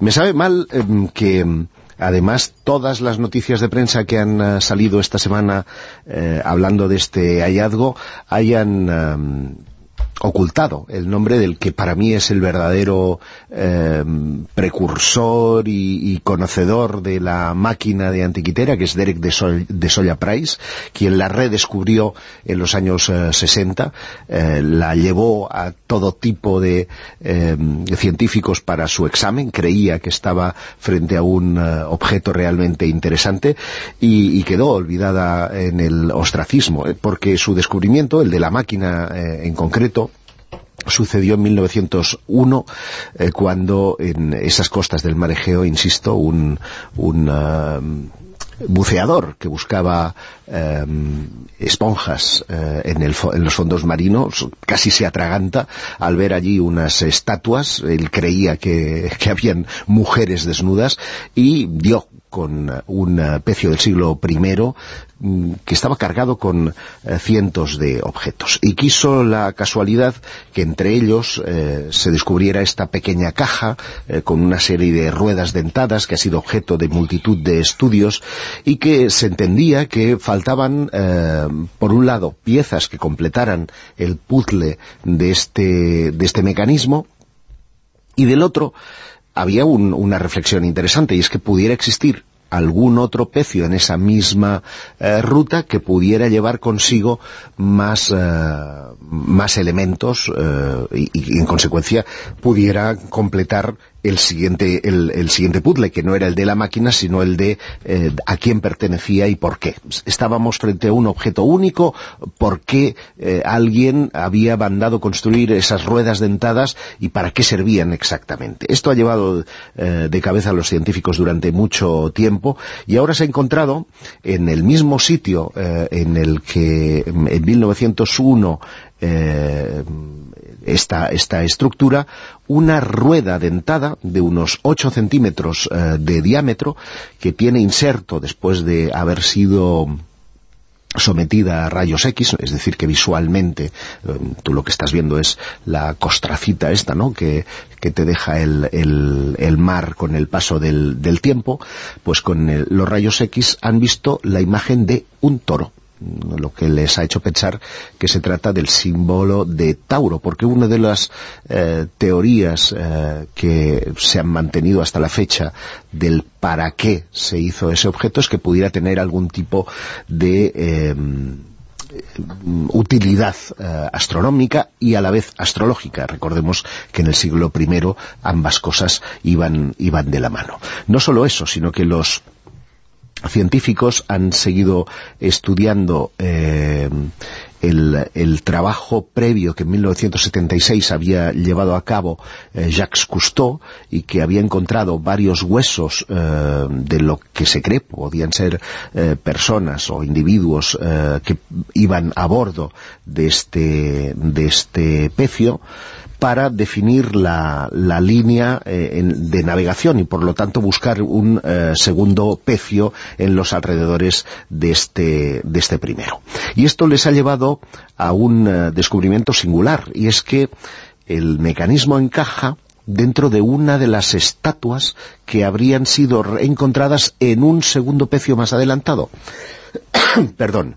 Y nos hace pensar que a lo mejor eh, el mecanismo como tal lo que podía activar es una especie de autómata o de estatua en movimiento que más allá de todas las teorías que se han estado formulando hasta el día, podría tener esta otra utilidad, la de mover la estatua, quién sabe si a lo mejor eh, con el giro de, del astro rey o, o en función de determinadas eh, percepciones astronómicas o con una función eh, científica o únicamente lúdica, que habría pertenecido a Lucio Licino Lúculo, un militar de alto rango romano que tenía previsto, eh, vamos, habría, se había construido su chalet o su, o su villa en la, en la bahía de Nápoles y estaba trayendo consigo ese material de aspecto helénico desde el mar Egeo hasta ah, Nápoles. Él nunca pudo, eh, y- digamos, decorar la villa con esas estatuas y materiales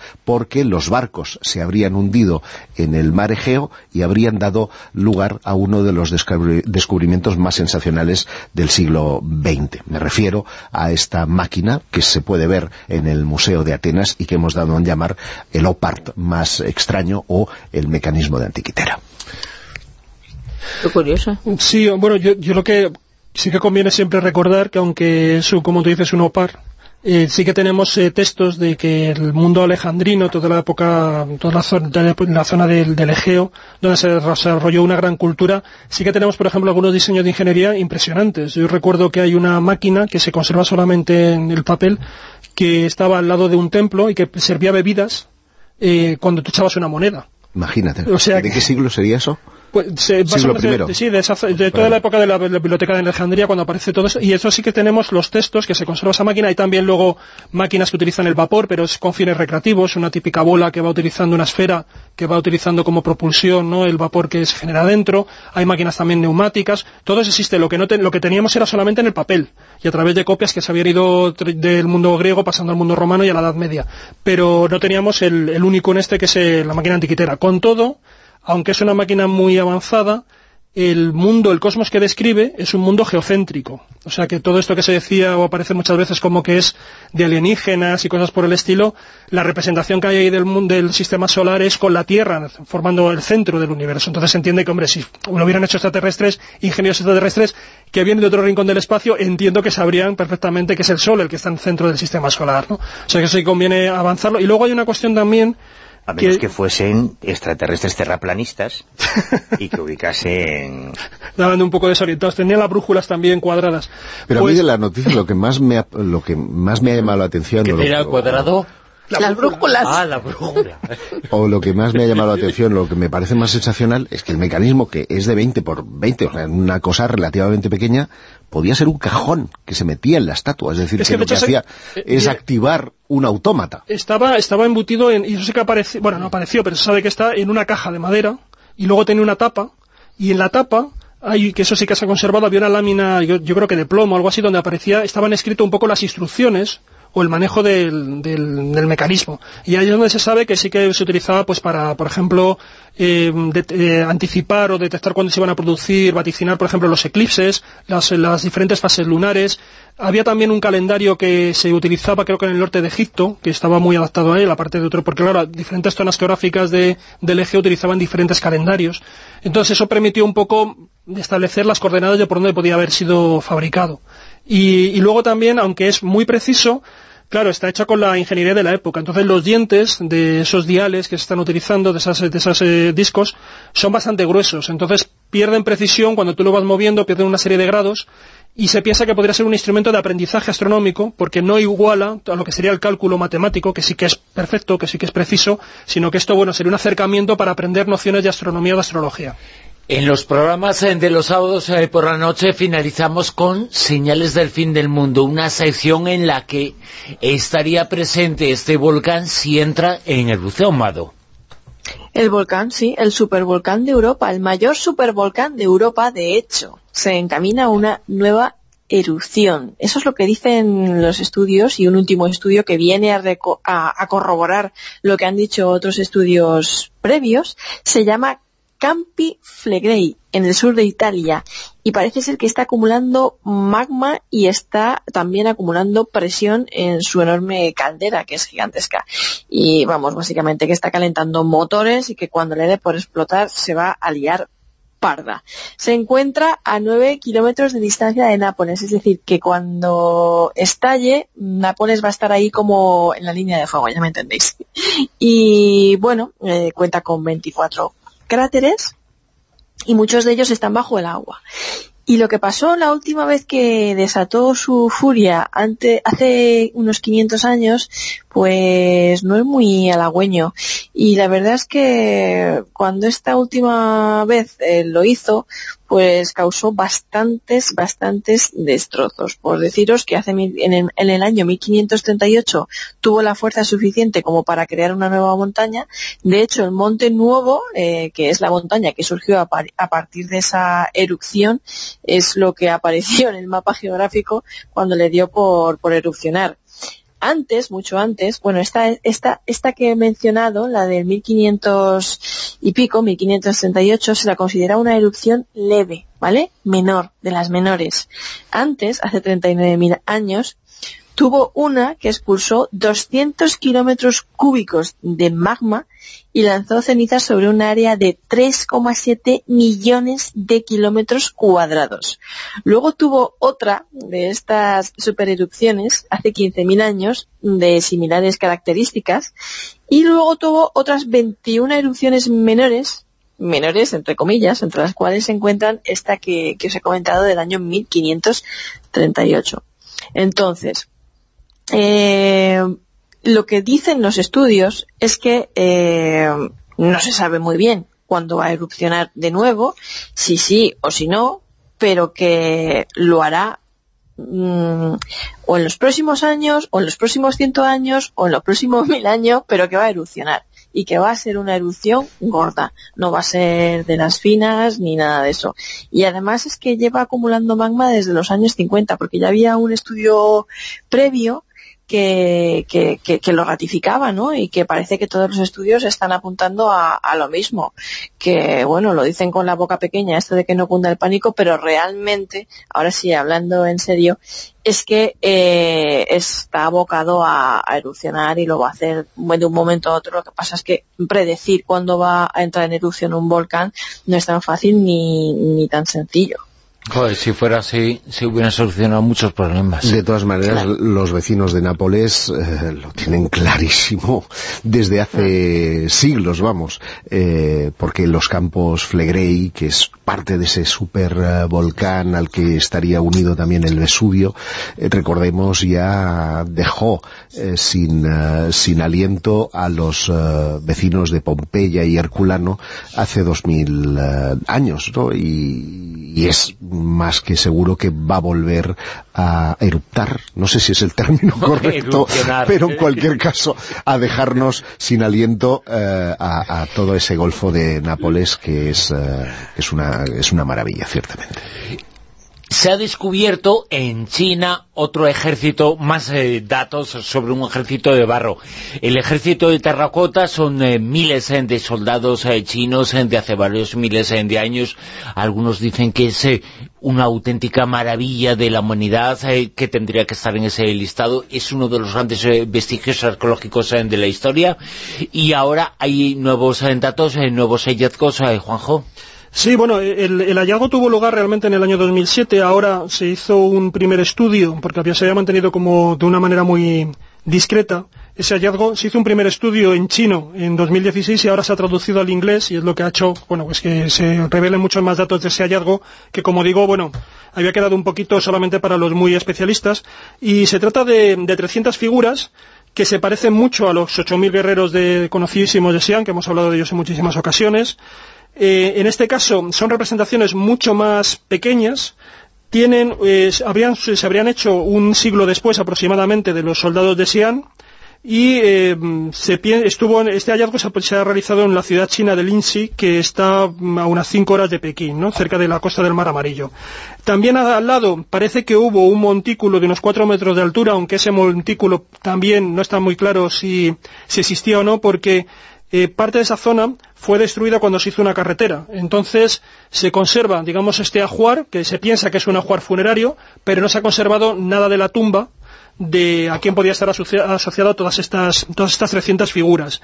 Piensan los expertos que podía tratarse de un, hijo del emperador Wu, de la dinastía china de los Qi, por lo tanto sería un sucesor del emperador mítico Kisiwan, pero eh, no se tiene la certeza porque, como digo, no se ha encontrado la tumba de este supuesto heredero, ¿no? de este hijo del, emperador.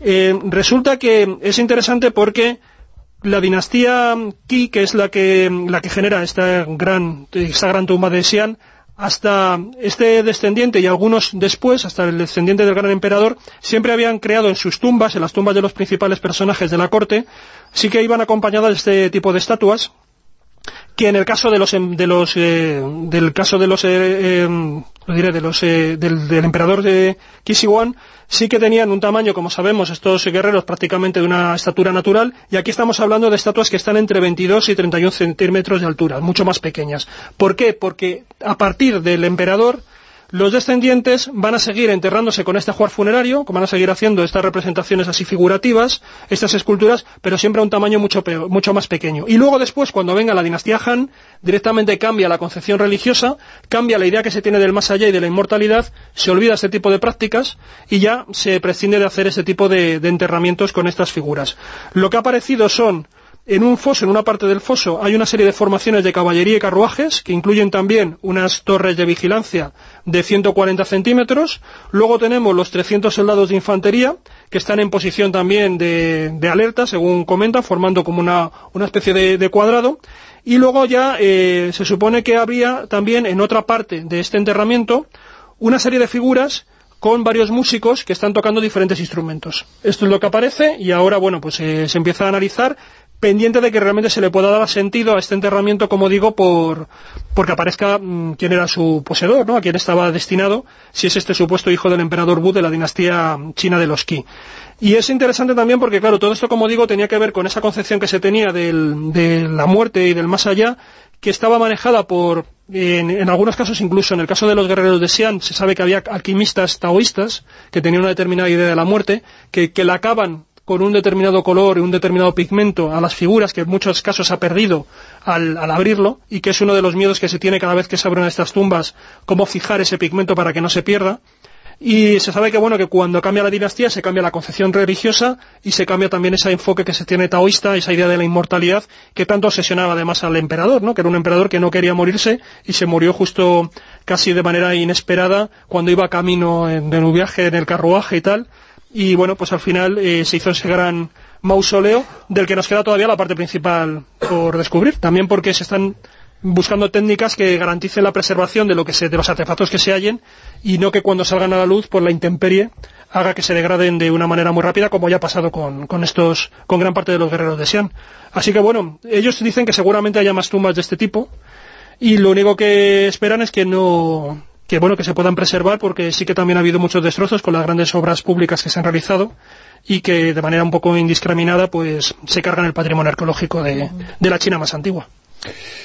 Vamos a comentar esta noticia, esta información eh, con más calma también después eh, de las noticias eh, porque es muy importante, pero os vamos a presentar, Manuel Carabellal, la ciudad de la fake news de noticias falsas y los personajes, algunos de los eh, responsables de ellas. Yo supongo que todos nos hemos preguntado cómo es posible que ya hayamos asumido que vivimos en un mundo de mentiras, ¿no? Y no pasa nada que, que nos em, adaptemos a que eh, prácticamente todo lo que nos cuentan en todos lados son trolas una detrás de otra eh, nos, lo hacen los políticos, los banqueros, el, carnicero de la esquina. Esto, esto ha ocurrido siempre, pero un tiempo a esta parte ha surgido un fenómeno que es el de las fake news, que en el que todos además somos en, de alguna medida cómplices, cada vez que las retuiteamos, cada vez que le damos a un me gusta, cada vez que las llevamos a nuestras redes sociales, Y mm, pensábamos que detrás de, de estas campañas de noticias falsas podía existir algún tipo de interés político, de conspiración, de algún servicio de inteligencia, y probablemente sea así en algunos casos. Pero lo que se está descubriendo es que detrás de todo esto hay algo mucho más prosaico, mucho más cercano y mucho más comprensible. Dinero.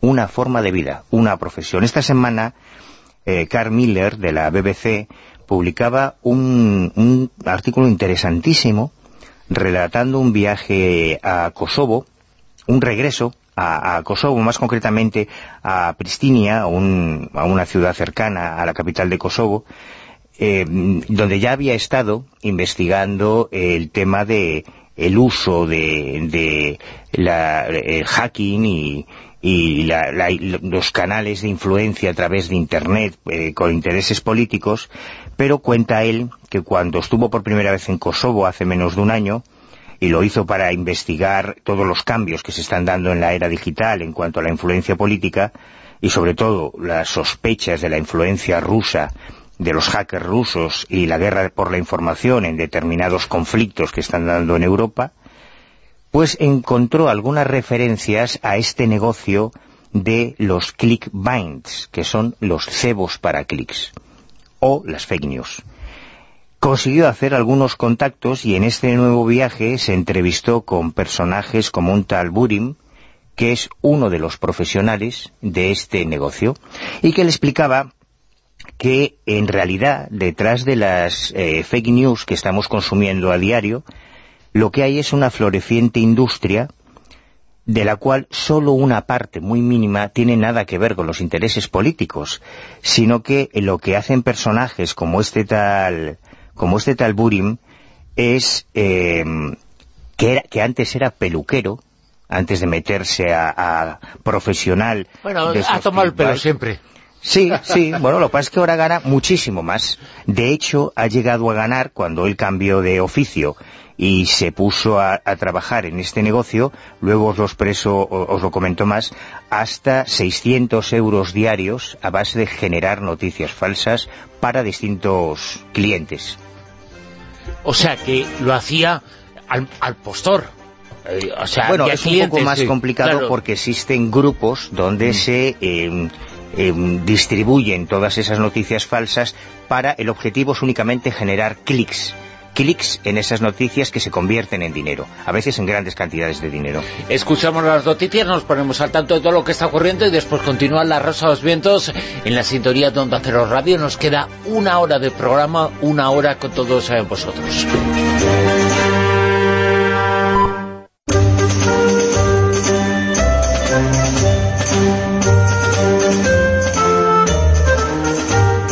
En Onda Cero, La Rosa de los Vientos con Bruno Cardeñosa. Continuamos en la tertulia todavía unos eh, minutos más aquí en La Rosa de los Vientos en Onda Cero y nos eh, preguntamos, a propósito de esto que nos ha comentado Manuel Carvial antes eh, de las noticias, ¿son las fake news? Es una pregunta que hago y es una reflexión que tengo desde hace un tiempo. Las fake news, todos hemos oído hablar de ellas, pero son una nueva forma un nuevo elemento que utilizan eh, para su distribución las leyendas urbanas? ¿Se están creando leyendas urbanas? Mm, probablemente se están creyendo, creando leyendas, nuevas leyendas urbanas en base a las fake news, pero no es el objetivo de los creadores de las fake, news, como tampoco lo es tirar un gobierno, mantener otro, marcar una ideología, es que es mucho más triste que todo eso. Em, según este, este reportaje... Pero me refiero no a la intencionalidad de quienes lo crean, eh, sino a los elementos que aparecen en esas noticias y a lo que se utiliza en esa noticia. Sí, porque los profesionales de estos cebos para clic lo único que buscan, lo único que interesa y vale cualquier estrategia es que pinches. Que mm. sí, sí, Sí. Déjame terminar el argumento. Pero los cebos, los cebos en los medios de comunicación están ya mucho antes, infinitamente antes de la aparición de Internet. Entonces, ¿cómo se hace eso? pues no se trata de generar una estupidez, una tontería porque sea llamativa, sino que tiene que ser lo suficientemente convincente como para motivar tu curiosidad para darle a ese clic. Es decir, como las leyendas no son, urbanas. Claro, no son noticias inventadas. gracias a eso. No son noticias inventadas, sino que si tú eres consciente de que hay una corriente xenófoba en Europa con el tema de la inmigración, bueno, pues generas un titular como grupos de terroristas de Boko Haram infiltrados entre los inmigrantes que van en el barco que va a llegar a las costas de Grecia. Pero eso es una leyenda urbana.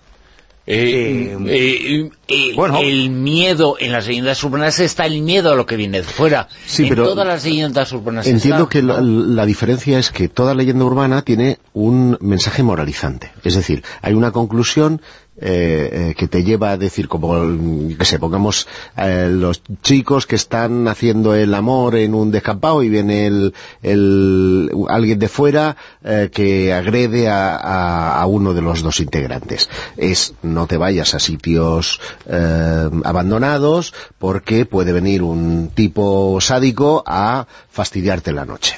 Ese mensaje moralizante, en el caso de las fake news, no siempre está. En algunas sí, pero no sí, siempre. pero es que no, no ha lugar, o sea, que da exactamente igual, si es que no les interesa.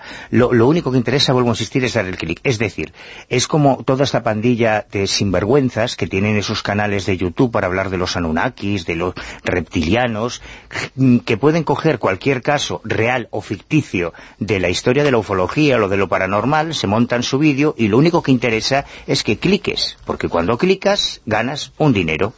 Este año, eh, Facebook, que era uno de los nichos más repletos de grupos de noticias falsas profesionalizados, intentó tomar medidas y desarrolló unos algoritmos y unas medidas de ciberseguridad para intentar desactivar esos, esos enjambres de fake news que se habían asentado en varias páginas y varios grupos de Facebook. Y lo consiguieron, en parte, pero se han buscado otras redes porque estamos hablando de un nivel de economía, o sea, solamente en Kosovo, según esta noticia, había más de 40.000 profesionales de las fake news. Chicos que trabajaban antes como camareros ganando 8, o- 8 dólares al día y que de repente ganan 600. Bueno, ahora con esta iniciativa de Facebook para intentar acabar con las fake news, siguen ganando 100 euros diarios, que frente a los 800 que ganaban antes en un trabajo convencional, hombre, pues Claro. es evidente que invita a seguir ahí, ¿no? Juanjo me estaba hablando ahora del caso de los caras de Vélez, que son los sinvergüenzas de Vélez, de un pueblo de Macedonia. No, bueno, cuéntalo tú si quieres. Sí, no, no, bueno, hay- es que, es que para entender quizás un poco cómo funciona esto, hay que recordar que, la, que Internet se basa en dos tipos de economía. Uno que es la economía de la atención, que lo que, que lo que tú comentas es captar, transformar la atención. La, la atención es el gran capital que todo el mundo quiere tener. Y en el momento en el que captas la atención de alguien, ya empiezas a transformar eso en dinero. Y eso es lo que cuesta mucho. Por eso tienes que tratar de eh, ir con noticias que sean muy exageradas o que, que cautiven mucho, que seduzcan mucho para poder atrapar la atención, porque ahora mismo tenemos muchísimos elementos para distraernos. Por ejemplo, la Tierra es plana. Por ¿no? ejemplo, Por sí, ejemplo. sí, sí. Y luego, otra, otra cuestión El importante... asteroide que viene y va a rozar contra la Tierra, que todos Mm. los años pasa y nunca llega, el condenado. Eso es un titular también muy recurrente, Sí, ¿no? y luego... ¿Él se va a casar con un holograma? Pues Por Por ejemplo, ejemplo, bueno, por eso no sé yo si generaría muchos clics. Y luego hay otra cuestión que es que eh, evidentemente estamos hablando de la economía de la información porque en el siglo XXI el petróleo del siglo XXI son los datos y la información. Entonces estas dos cosas, la atención y la información, es lo que hace que funcione todo esto. Porque no importa tanto que realmente tú informes realmente, lo que, importa, es que atraigas, eh, capte, capte la atención de esa persona. Y lo que tú señalabas es en Macedonia, en, en un pueblo que se llama Vélez, eh, fue el que dijo Hillary Clinton durante la campaña de Trump que era donde estaban saliendo el mayor número de noticias contra ella.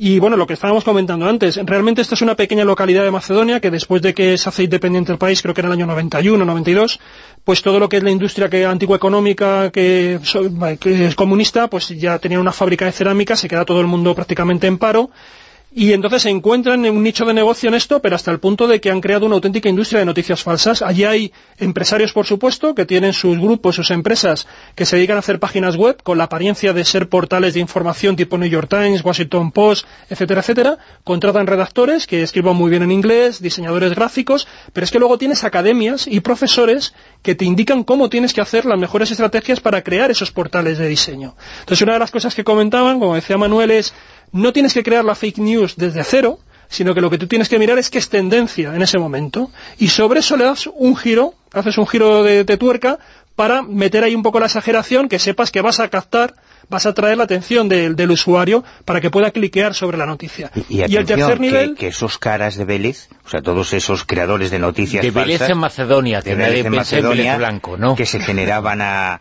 que se dedicaban a generar esas noticias que favorecieron tanto a Trump, no tenían ninguna intención, que eso es lo fundamental. Simplemente se dieron cuenta de que se clicaba más en las noticias que ponían verde a Hillary y ya está, Claro, no tenía ninguna intención política. Es terrorífico el Es tema. cierto, eh, por eso digo que ellos, ellos lo que vi- vieron es que si se dan cuenta que, por ejemplo, los, los seguidores de Trump estaban más estructurados dentro de Internet, y claro, era más eficaz la noticia falsa cuando la lanzaban contra Hillary Clinton, tenían muchos más clics, que cuando lo hacían contra Trump. Por lo tanto, generaron más y más noticias a favor de Trump y en contra de, Hillary Clinton. Pero como tú dices, no había ninguna intención política ni estaban subvencionados por nadie. Estaban subvencionados simplemente por las ganas de tener dinero. Y luego hay un tercer nivel, estamos hablando de los empresarios, de los profesores, y hay un tercer nivel que es el propio alcalde que el propio alcalde, mientras que para los gobiernos esto es un engorro, porque puede generar un conflicto diplomático, el alcalde dice que bueno que él tiene ahí a sus ciudadanos, que están en paro la mayoría y que a ver, que, que algo tiene que darles. Entonces él está amparando que exista este tipo de economía,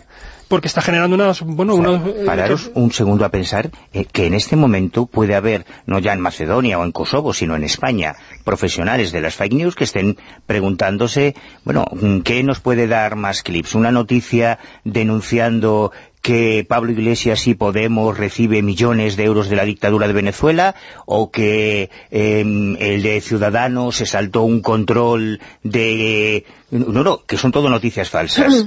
Es decir, ¿hasta qué punto estamos creando toda nuestra percepción de la realidad política, social, económica en base a puñederas patrañas, ¿no? Claro, si esto lo llevamos, evidentemente, si esto ya lo llevamos a No nuestros temas... leyendas urbanas eso, ¿eh? Perfecto, pero a mí eso me da igual. A mí lo que me Pero preocupa son los temas de misterio, porque a mí la política, Podemos, Ciudadanos, me, me da todo exactamente igual. El problema son, lo- para mí, lo que me interesa a mí son los temas de misterio. Cuando te das cuenta de que el 90% de la o el 99% de la información sobre temas de misterio, sobre poltergeist, ovnis, videntes que hay en Internet, es falsa, ¿Cómo, cómo, ¿A cómo demonios vamos a llegar a conclusiones? O sea, ¿cómo construimos una percepción de la realidad cuando ahora se supone que eso de la posverdad es el nuevo baremo para, para regir a la hora de redactar la No, información? ya no es eso, sino que O sea, encima muchas veces eh, medios que son que tienen muchísimo prestigio no tienen los filtros correspondientes para saber que esa noticia es falsa y cuántas veces lo hemos visto publicado. Y claro, ya tú tomas de referencia un medio que sí sabes que tiene credibilidad y, y, y si no contrastas es que estás todo el rato, pues eso, contando algo que, Pero que- a un que- medio no real es cierto. le puedes pedir responsabilidades. O sea, las- en la historia del periodismo, bueno, son históricas las pifias portadas que han sido portadas del mundo, del país, de ABC, que luego no- sí, resultaron ser noticias falsas, y que son excepciones dentro de la trayectoria. Sí, pero cada vez se ha dado con más frecuencia. Pero a, a ellos los puedes identificar, les puedes pedir responsabilidades. Al New Macedonia Today, No, claro, sí. que se inventan estos páginas sus noticias, claro, tú entras en la página, ves que es una página con su staff, con sus noticias muy serias, sus fotos, sus copyrights y demás, pero que todo, todo es mentira. Es todo falso. Y cuando nosotros lo replicamos, lo llevamos a nuestras redes, lo trasladamos a, a quienes nos siguen en Twitter o en Facebook, somos cómplices de todo eso, ¿no? ¿Y por qué lo Yo no hacemos? sé si- Porque muchas de esas noticias entran dentro de nuestros prejuicios o de nuestra forma de percibir la realidad. Es decir, si yo tengo Es, una es lo que los británicos llaman el wishful, el wishful thinking, o sea, el, el- el pensamiento al servicio del deseo, y es el que se basa precisamente eh, cualquier leyenda urbana y en el que se basa cualquier eh, acción tuya. Es decir, es aquello que te gustaría que fuera, aunque no sea verdad. Y entonces lo Entonces repites, haces ¿no? Lo. Ah, trasladas. eso, está, eso está muy bien visto. Yo no sé si el tema de, de- de los bulos entraría dentro de la categoría de fake news, Absolutamente. pero sabéis que este pasado 14 de noviembre los periódicos aparecieron con la noticia de que eh, en México quemaron vivas a dos personas acusadas falsamente de secuestrar a niños y de vender sus órganos por un bulo de WhatsApp. Y además lo grabaron y, y entre aplausos y jaleos y eran absolutamente inocentes y las quemaron. No, no solo eso, no solo eso, sino que, bueno, como en estos fake news, eh, esa noticia en concreto surge solo porque ven a dos vecinos de- del pueblo del pueblo de Puebla, porque pertenecía a Puebla, en, en un coche de policía y algún subnormal se le ocurre de mandar un WhatsApp diciendo que los habían detenido porque traficaban con órganos y varios niños de cuatro, de ocho años que habían desaparecido, habían aparecido sin órganos y demás. El WhatsApp empezó a correr, se contagió a Twitter, infectó a Facebook y de repente cientos de personas, cientos de ciudadanos de Puebla asaltaron literalmente la comisaría, sacaron por la fuerza, a pesar de que la policía les decía que no, que no, que están aquí por un delito Claro, común, sí, por robar sí, una sí. cartera. Pero los sacaron, los mataron y los quemaron vivos y Pero- lo grabaron en vídeo para retransmitirlo por streaming en Facebook. Sí, O sea, es la- una historia es eh, tremenda, evidentemente, pero, eh, por ejemplo, queda muy mal decir porque la gente no se lo cree, pero es una leyenda urbana la existencia de tráfico de órganos. Eh, existen casos, evidentemente, pero eso de que apareció en la bañera con una cicatriz, todo eso es mentira, eso es leyenda urbana. Y las eh, fake news utilizan esas eh, creencias que tienen mucho que ver con las leyendas urbanas para poder, eh, pues en este caso, clicar. Pero Bruno, como casi todo lo que ves en televisión o en la prensa o en la radio, o sea, ¿tú te crees que por usar un des- determinado desodorante te vas a enrollar con Charlize Theron? Pues no, es una leyenda urbana. ¿Tú te crees que al- algún banco te va a regalar decírselo a dinero? Miguel Pedrero, Porque- ¿eh? Que no Que no se compre más. No, déjale, déjale vivir. Anda- anda que no déjale. cambio marca. De marca. ¿Tú te crees que por ingresar tu dinero en un banco te van a regalar dinero? ¿Tú te crees que cualquier político de los que te promete cualquier cosa la va a cumplir? O sea, ¿tú te crees que cualquiera de las cosas que nos, de la información que recibimos a diario es verdad? O sea, si lo del tráfico de órganos es una anécdota, si vivimos en una inmensa mentira, lo que Yo ocurre es que ahora se ha encontrado la forma de rentabilizarla. Y ya no lo hacen las grandes multinacionales, ni los bancos, ni los partidos políticos. Es que ahora lo puede hacer cualquiera, desde su casa, monta su pequeña empresa de trolas, y a base de clips, pues consigue Yo- sacarse un sueldo... yo creo pero que- necesita tocar la fibra de determinadas ¿cómo no han creencias. tampoco es tan complicado. O sea, yo creo que cualquiera Sí, de sí, nosotros no, no, no, sabría no digo que lo que le complicado. gustaría leer a un sector determinado de la población. Pues te Mm. coges unas cuantas fotos sobre tal o cual líder político, buscas un titular llamativo que más o menos pueda tener una consistencia con las noticias que se están dando ahora y lo lanzas. Y luego solo tienes que tener una red lo suficientemente rápida, para eso existen estos nichos de noticias falsas en que unos se replican a otros y se apoyan a otros, y ya has entrado en el mercado, y a partir de ahí, esperar a que los tontolabas, que estén de acuerdo con esa determinada noticia o esa ideología, empiecen a, a retuitearlo y a cobrar por Yo- cada clic. Yo tengo la esperanza de que las próximas generaciones no le den tanta importancia a las redes sociales como se la damos nosotros. Yo creo que también a nosotros nos ha pillado el cambio y es un poco como cuando antes salió una noticia en el telediario y decíamos, lo ha dicho en el telediario y ya parecía como que eso ya tenía rango no de verdad absoluta. Ahora mismo tenemos esa impresión de que todo lo que aparece en las redes o incluso pues eso un tuit o algo por el estilo tiene una magnitud descomunal que yo creo que las nuevas generaciones, que para ellos el uso de, la- de las redes sociales es mucho más banal, mucho más trivial que nosotros, seguramente no lo va a tener. Entonces, nosotros estamos, nos faltan una serie de competencias a la hora de, de obtener información y de discriminar contenidos en las redes sociales que confío que las nuevas generaciones que van a hacer ese uso y le van a dar mucha menos importancia. Porque el problema básico, creemos. Juanjo, es que han sustituido el periódico o la información leída por la información en las redes. Y ese es, esa es la gran trampa, y la gran amenaza, eh, vamos a calificarlo así, de cara al futuro. Porque si estás dando crédito a todo lo que sale en las redes sociales y hay empresas que se lucran, viven y eh, hacen sus finanzas gracias a las mentiras o a las posverdades, eh, al final no sabrás qué creer dentro de lo que es ese Pero- ámbito. pero es un has círculo- machacado, has machacado el ámbito profesional, que es el periodístico, Pero por que es eso tienes que adquirir competencia para que tú sepas distinguir cuáles son las fuentes, cosa que de momento no tenemos, porque si te da lo mismo leer, como decías, el New York Times política, el hecho de Macedonia, el New York Times, pues evidentemente, claro, el problema lo tienes tú también, que no tienes esa capacidad para discriminar porque igual que ahora te, te van advirtiendo sobre el spam, te advierten sobre todo lo que es el, las técnicas que hay de que cuando te envían un email con los iconos del banco, que no piques, como picábamos al principio, pues con la información habrá que hacer lo mismo. Tendremos que ser cada vez más aptos para de- seleccionar contenidos en Internet. Ahora estamos en la avalancha y en la fascinación de un medio absolutamente Pero nuevo. es un poco círculo vicioso, porque también cuando eh, la gente mira muchas cosas de Internet, es que lo que dicen es que como nos están engañando, no nos dan la información real, nos están ocultando cosas. Claro, entonces es, buscar la internet que te claro, van a contar no, la pero es verdad. es verdad, es la gente lo hace así. Es absolutamente A mí lo que me da pánico, y supongo que todos los que sois padres lo- los conoceréis, porque los conozco yo sin ser padres, chicos muy jóvenes, chicos de entre 15 y 20 años, que no leen periódicos, que no ven la televisión, que no ven informativos, que no escuchan radio, sino que su, la forma de percibir información es a través del móvil. Y de YouTube fundamentalmente, YouTube, y especialmente YouTube. Mi, de- mi- mi hijo es adolescente y es YouTube tutorial para muchísimas cosas. Pero y ¿no os luego sí ve, sí ve informativos, pero porque lo- los ve conmigo. Pues yo conozco yo, varias personas muy jóvenes que me lo comentan constantemente. Oye, ¿tú qué piensas de esta noticia? ¿De dónde has sacado eso? No, no, es que lo vi en Facebook. Lo sa- salió en Facebook. Y además, O sea, pero en es muchos que ese Facebook... no es un problema de la gente de 15 a 20 años, es un problema también de la gente de más de 40, y de más de 50, y de más de 60. Bueno, bueno, Eh, que tenemos, eh, la gente adulta tiene también la información muy sesgada. Y son víctimas de esa posverdad, de esas eh, leyendas urbanas, de esas mentiras y de esas fake news. Porque además son los que van a votar, ¿eh? Como todo es cuestión de grados. Evidentemente a ti te pueden engañar en el telediario, Y te los pueden que han dicho, los, los, 3 titulares. millones de personas que han dicho que sí, eh, que van a votar a una tendencia política que se basa en las fake news, eh, se basa en la mentira, eh, y que está... Y alguna no, Bruno. No, no, no. Y alguna Hay- no. Sí, hay, hay cuatro que podemos decir, pero hay una, la quinta, que se está totalmente basando en la mentira, en el miedo, en la leyenda, y esas eh, personas que van a votar no son de 20 años, no son de 15, son de 40, son de 50.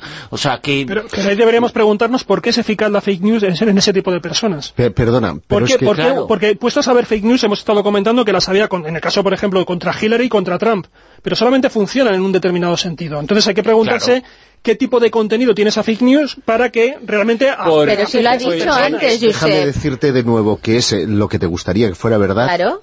A pesar de que no lo sea. Sí, pero, y, pero y- puede y ser de para eso de- generas... de sentido muy para distinto, eso porque generas hay países que cambian de la izquierda a la derecha de la noche a la mañana. Da- da- Entonces, ¿qué pasa? déjame- que, que se déjame- levantaron, déjame contarte se una- solidarios y se levantaron eh, Déjame liberales. contarte una anécdota que se va a entender perfectamente y que es extensible, no voy a decir el- las siglas políticas, porque todos los partidos políticos lo tienen.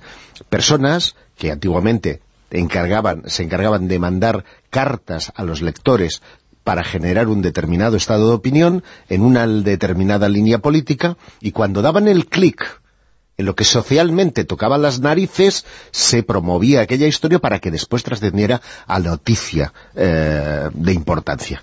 Eso, que se llama generar opinión, estado de opinión, lo pueden aprovechar empresas para, para ganar dinero, pero es que hay detrás, eh, digamos que no solo es ganar dinero, hay departamentos de marketing que se encargan de direccionar eh, en los estados de opinión hacia un determinado sentido u otro y que por lo tanto hay intereses políticos, económicos, industriales, bla, bla, Eso ha existido siempre, antes Claro. de Internet, claro.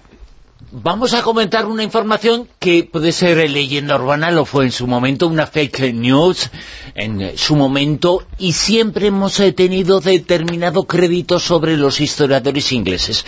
Este mes, en la portada de la revista Historia Vieja, se habla de las mentiras eh, de los historiadores ingleses, que no son tan buenos y no tienen tanto crédito como nos hemos eh, creído.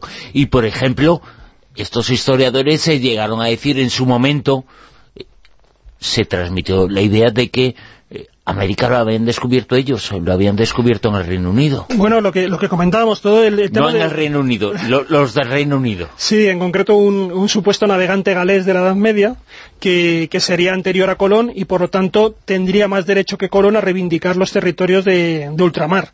Eso es lo que, lo que ellos defendían, porque, bueno, es conectando un poco lo que decíamos antes. Realmente estamos hablando de que la propaganda, la rumorología, el chismorreo, y además con intenciones políticas, existe desde que el mundo es mundo. O sea, en ese sentido no hay problema. Y lo único que tenemos un poco para defendernos de esto es que nosotros seamos el propio antivirus. Por eso hay que insistir en, en cómo nos debemos formar porque no esperemos que los demás nos discriminen la realidad, y ahí debemos ser nosotros los competentes. En el caso que tú dices de Inglaterra, el- el- la propaganda a través del el manejo de la historia, bueno, lo ha hecho Inglaterra, lo ha hecho cualquier otro país. En este caso, Pero como los ingleses, eh, los historiadores parece que eh, tienen un crédito especial, bueno, pues igual no es tanto el que tienen que tener. Hombre, yo, yo aquí en este artículo sí que hablo de tres eh, acontecimientos. Uno que es el que tú señalabas, cómo ellos crean esta ficción, este personaje eh, manejando una leyenda que hay ahí de un supuesto navegante que, que se llega hasta Irlanda, pero lo- ellos la estiran y dicen que este navegante galés, Madoc, eh, llega a estar hasta, hasta América del Norte. ¿no? Incluso uno de los principales divulgadores de esta idea fue el famoso John Dee, espía, mago, ¿no? al servicio de la reina Isabel. Él es el que se encarga un poco de, de poner negro sobre blanco en una historia que efectivamente existió este navegante. ¿Para qué? Pues porque eh, Inglaterra llega tarde al reparto de América. En principio, además, este reparto de América queda establecido de cara a la comunidad internacional a través del Tratado de Tordesillas entre Portugal y, Castilla.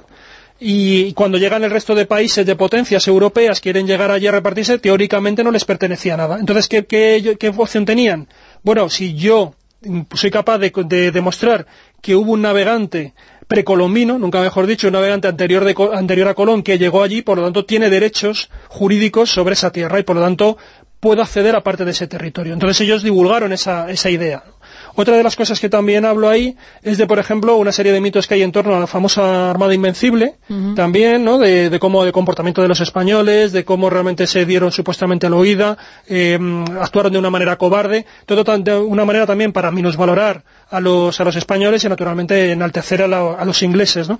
Y luego un caso, yo creo que mucho más interesante, y por también ser mucho más próximo, es el papel que tuvo eh, Reino Unido durante la Guerra Civil Española. El supuesto papel de la no intervención, porque a veces no intervenir en un sitio es la mejor manera de intervenir, para Sí. que los contendientes, ¿no? Eh, por lo menos si tú ves que los que están por encima, uno de los bandos está por encima del otro, si tú eres partidario de ese bando, pues la mejor manera no intervengo, parece que no estoy, que estoy en una acción de paz, y sin embargo estoy dejando hacer, ¿no? Que el más fuerte pueda contra el débil. Y eso se ha demostrado a través de telegramas, a través de documentación eh, confidencial que ha salido a la luz, que la han puesto de manifiesto determinados historiadores españoles, se han hecho con esa documentación del Foreign Office y, y, bueno, han sacado a la luz cómo realmente hubo unas maniobras muy perversas que hicieron que Reino Unido realmente interviniera a favor, en este caso, de, los alzados, ¿no? de, los golpistas en- contra la República, ¿no? porque ellos lo que temían era que evidentemente la República fue- fuera, se convirtiera en una especie de revolución soviética en este lado del continente, y ellos preferían que eso no se llevara a cabo, y al mismo tiempo también darle manga ancha a Hitler, y a Mussolini para que el fascismo, pensaban que se iba a contentar con que triunfara aquí el, el fascismo en, en España y de esa manera no se iba a extender al resto del continente ni les afectara a ellos. ¿no? Entonces, bueno, jugaron esas bazas políticas y está muy bien porque yo digo, hay bastantes eh, historiadores españoles que han sacado a la luz esa documentación y queda bastante claro que la no intervención fue realmente postureo. Una forma de, de intervenir. Fue una Eh, forma de intervenir muy eficaz además. Y en este reportaje, que es eh, tema de portada de la revista Historia Iberia Vieja, se habla sobre la batalla de Trafalgar, cómo exageraron, claro, con una victoria inglesa, pero se exageró un poquito las circunstancias para fomentar ese nacionalismo y ese patriotismo, eh, para fomentar eh, la creencia en que eran invencibles los ingleses. Claro, bueno, es que, evidentemente fue una batalla muy interesante, o sea, muy, muy importante también, pero siempre ha ocurrido, ¿no? Siempre que se tiene, que se consigue una victoria, tú tratas también de, de ensalzar tu triunfo frente al de, al de los enemigos, ¿no? Luego está el revisionismo histórico, que también es cierto que, por ejemplo, Gran Bretaña ahora mismo tiene muy buenos hispanistas, y son ellos muchos desde el mundo académico los que han tratado de realmente eh, limpiar toda esa historia, ¿no? Y darle un reconocimiento a España que popularmente de momento todavía no, no ha llegado a la sociedad, ¿no? Y por eso ellos tienen, por ejemplo, mucho conoci- muy un gran conocimiento de la derrota de la Armada Invencible o de la Gran Armada y sin embargo otras derrotas que ellos tuvieron, como por ejemplo de Cartagena con Blas de Lezo, no se, cono- no se estudian en los propios libros de texto no británicos interesa. y en cambio en los libros de texto españoles sí que aparece la derrota de la, de la Gran Armada, ¿no? Entonces, bueno, eso demuestra cómo también quizás hemos actuado con cierto complejo de cara a lo que es nuestra historia, ¿no? Con sus luces y sus sombras. Pues hasta aquí la tertulia Zona Cero, Comado Martínez. Amado, muchas gracias. Buenas noches. Y con los hologramas, eh, Manuel Carbellal, muchas gracias. Y lo de los hologramas, ¿me lo dices por mí? Sí, claro. Claro, pues ahora me voy con mi mujer holográfica. Se va a casar con Minnie Mouse. Sí. Juanjo Sánchez Oro, gracias. Muchas gracias. Y Giuseppe Guijarro, que se ha venido, que se ha dado un salto desde Barcelona aquí a Madrid. Más que nada para huir de la lluvia y mañana me toca abrir el paraguas. Jolín, ese no para llover, ¿eh? Te la has Todos traído de los días, a Cataluña. todas horas. Para que veas. Es una cosa tremenda. Bueno, pues eh, muchas gracias. Muchas gracias. Cuidaros. Ahora, mujeres eh, con historia, vamos a conocer la relación secreta de Freddie Mercury con Mary Austin, el rato de Silvia Casasola.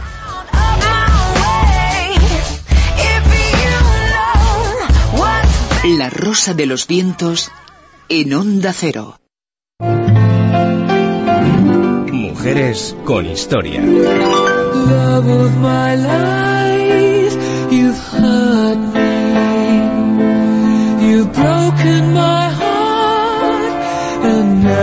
You leave me. Hace unos días disfrutaba muchísimo con la película Bohemian Rhapsody, donde se narra cómo la banda Queen logró, no sin esfuerzo, el éxito mundial que se merecía.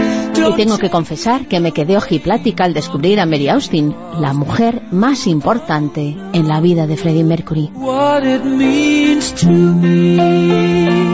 Mary no solo fue su amiga incondicional durante su vida adulta, sino que fue su amor, su alma gemela, su cómplice. La persona a la que confió su última voluntad, depositar sus cenizas en un lugar secreto, un lugar que ambos conocían y que debía quedar sin desvelar, para que nadie lo profanara. Mary cumplió el último deseo de su amado Freddie y en la actualidad nadie conoce el paradero de los restos del líder de Queen, ni tan siquiera la pareja de Freddie, Jim Hatton, la persona con la que compartió los últimos años de su vida. Pero ¿quién era Mary y por qué dejó una huella tan profunda en Freddie? Es lo que vamos a descubrir esta noche. Is this the real life? Is this just fantasy? Caught in a landslide, no escape from reality. En la película cuentan que Mary y Freddie tuvieron una especie de flechazo. Él se quedó mirándola y le dijo que le gustaba su chaqueta, a lo que ella respondió que en la tienda que trabajaba había muchas más. Él quedó en pasarse y después vino la primera cita. En cambio hay otra versión en la que interviene otro miembro del grupo Queen. A estas alturas Freddie ya era el nuevo cantante del grupo Smiles, nombre originario antes de convertirse definitivamente en Queen.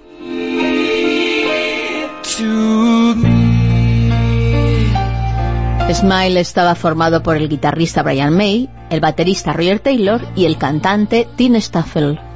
Just killed a man, put a gun against his head, pulled my trigger, now Freddie, que también había hecho sus pinitos cantando en otros grupos, era un super fan de Smile y cuando vio que Staffel abandonaba al grupo para formar parte de otra banda, no dudó en ofrecerse. Pero vamos a retomar la historia de Mary. El grupo acudía con bastante frecuencia a Viva, la tienda en la que Mary trabajaba de dependienta. Era una tienda de moda londinense muy frecuentada por estrellas de la música como Paul McCartney o Mick Jagger. Quien primero se fijó en ella fue Brian May y comenzaron a salir juntos, sí, Brian fue la primera pareja de Mary.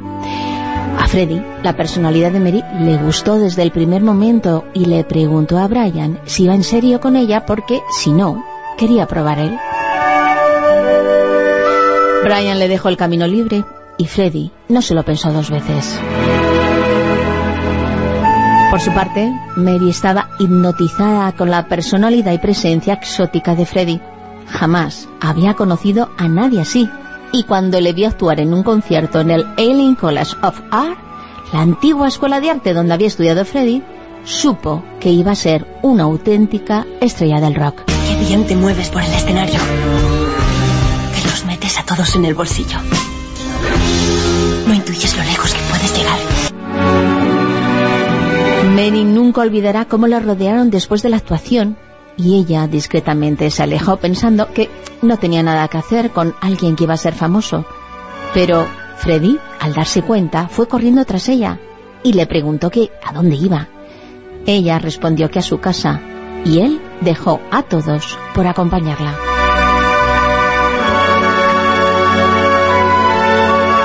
En ese instante Mary se dio cuenta que podía confiar en Freddy, que para él era una persona importante y se sintió feliz con ello. Me sentía muy segura con él. Cuanto más le conocía, más le quería. Tenía calidad como persona, lo cual creo que es muy raro hoy en día. Algo que siempre fue muy constante fue el amor.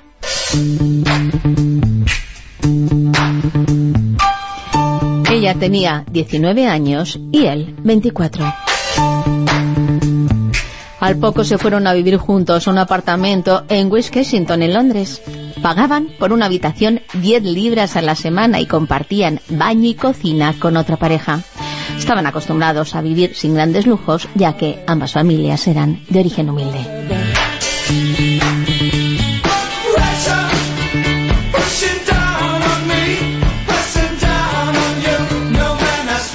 Los padres de Mary eran sordos y además de leer en los labios se comunicaban por el lenguaje de signos. Su padre se dedicaba a recortar papel pintados para especialistas en empapelar y su madre era ama de casa, al igual que la madre de Farrod Bulsara, el verdadero nombre de Freddy.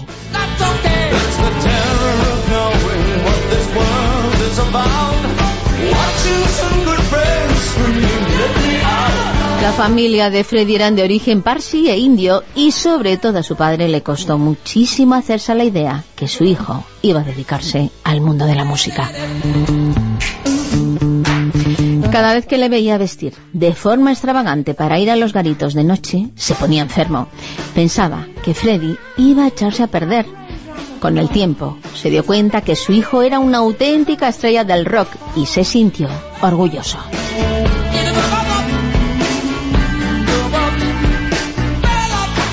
Mary vivió junto a Freddy el ascenso del grupo, el cambio de nombre a Queen, una idea que partió de Freddy, el comienzo de las giras.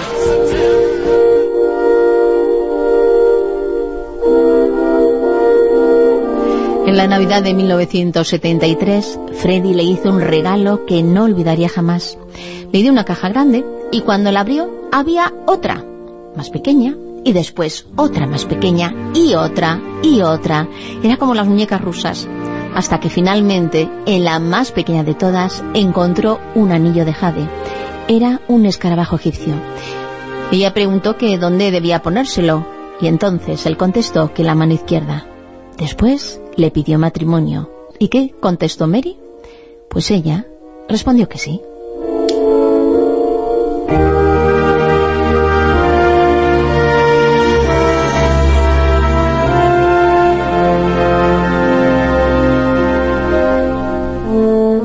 Queen cada vez eran más famosos. La convivencia de la pareja era complicada porque continuamente les pedían actuar en más lugares y apenas se veían. Las ansiosas llamadas para saber el uno del otro se volvieron más frías y distantes. Mary se estaba dando cuenta que pasaba algo. Freddy no era tan cariñoso con ella como antes. Se mudaron a un nuevo apartamento en Holland Road y Mary decidió preguntarle qué pasaba. Entonces Freddy fue sincero y le confesó que él había estado poniendo los cuernos, pero no con mujeres, sino con hombres. Llevaba tiempo acudiendo a garitos de ambiente gay durante las giras, acompañado por Peter Freestone, uno de sus ayudantes personales, que era un gay declarado. Freddy le confesó que creía que era bisexual, pero Mary lo tenía más claro y le contestó. No, Freddy, no eres bisexual, eres gay. En otros medios se ha publicado que Freddy incluso tuvo un afer con otra mujer, una tal Bárbara Valentín, algo que no podemos corroborar. Lo curioso y llamativo del caso es que tras la gran salida del armario de Freddy, en vez de romperse la pareja con Mary y no volver a tratarse, pues resulta que ella pasó de ser su amor o su futura esposa a su mejor amiga, a ser su confidente. Ambos se querían tanto y confiaban tanto el uno en el otro que no desearon separarse. Sabían que nunca se harían daño a propósito.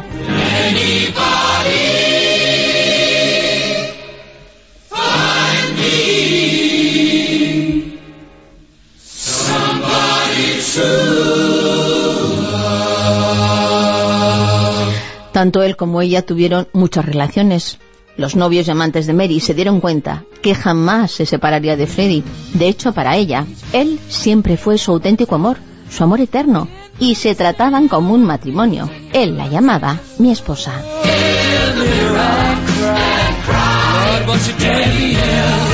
Freddy le compró una pequeña casa para tenerla cerca, de tal modo que desde la ventana de ambas viviendas se podían ver. Y cuando ella le necesitaba, él acudía. Y cuando él la necesitaba a ella, Mary lo dejaba todo para ayudarle. Freddy tenía clarísimo qué significaba Mary para él. Para mí fue un matrimonio. Creemos el uno en el otro. Todos mis amantes me han preguntado por qué no podía reemplazar a Mary y es porque sencillamente es imposible.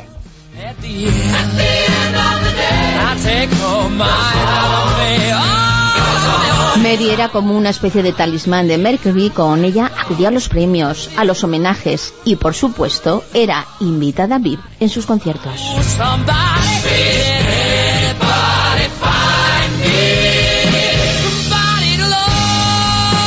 Se sintió muy feliz y fue el padrino del primer hijo que tuvo Mary con el empresario Press Cameron, con el que tendría un segundo hijo.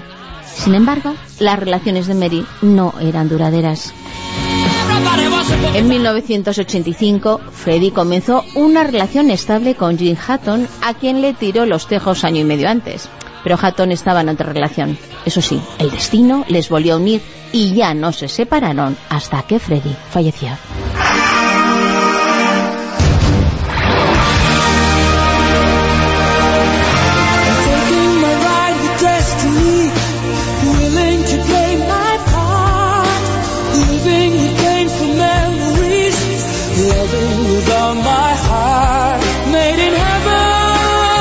Los momentos más duros fue cuando Freddy comunicó a su gente, a los que más quería, que estaba enfermo de SIDA, sus compañeros de Queen, su familia, su pareja y por supuesto Mary fueron los primeros.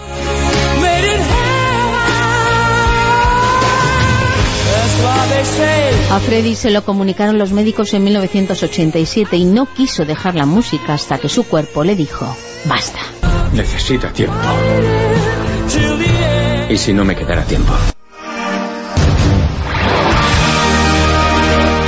Freddy fue arañando años, meses, semanas, días de vida hasta que la enfermedad le ganó la cruda y cruel partida con una maldita neumonía.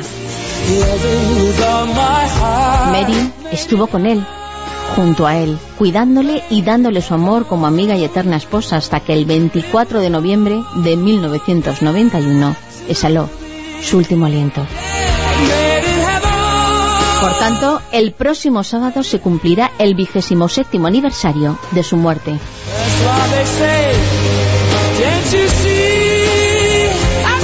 La sorpresa vino cuando se leyó su testamento. La persona a la que dejaba su mayor fortuna y propiedad no era nadie de su familia, no era su pareja Jim Hatton, sino que quiso dejar la cuantía más importante a su querido y eterno amor, a Mary Austin, su musa, su compañera en la vida.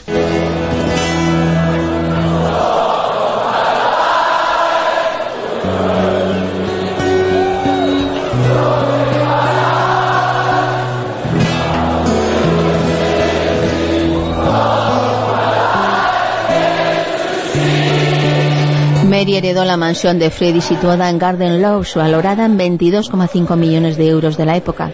Además, le dejaba también la mitad de su fortuna y futuras ganancias por derechos de autor, inicialmente valorados en más de 9 millones de euros.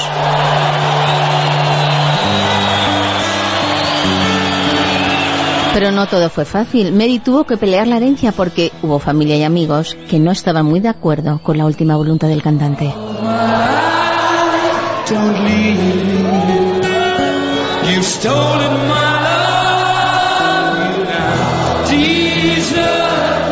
De hecho, la herencia se hizo efectiva después de varios pleitos a los ocho años de la muerte de Freddy. También le costó que Jim Hatton se fuera de la casa, porque la relación entre Mary fue respetuosa en vida del cantante, pero no se llevaban demasiado bien.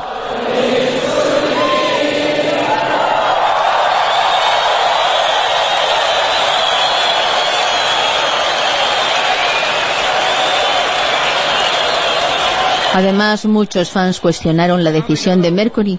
Creían que ella era una mera aprovechada que no pintaba nada en la vida del cantante y que no se merecía heredar nada.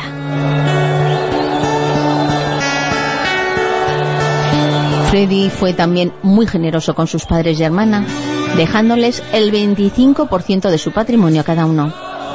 A Jim Hatton, a su amado, le compró un terreno para que construyera una casa en Irlanda y le dejó 500.000 libras. También dejó dinero a su ayudante personal, Peter Friston, y a su cocinero y a su chofer y guardaespaldas.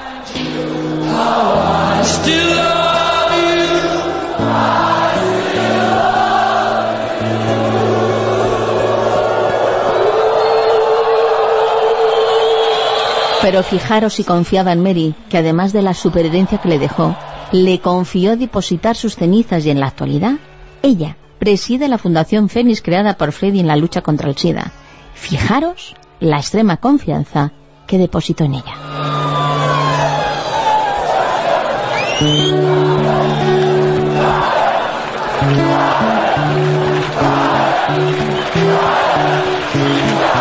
Freddie Mercury no solo se convirtió en una estrella del mundo de la música como había intuido Mary, sino que trascendió más allá, convirtiéndose en leyenda.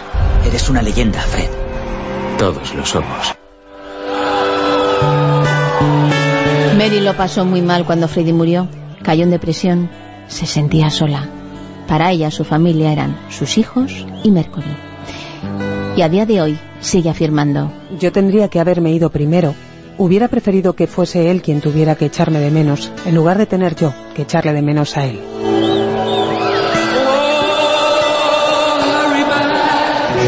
Mary, gracias a lo que heredó, dio a sus hijos una educación privilegiada en colegios privados y vive casi recluida en la mansión de Mercury.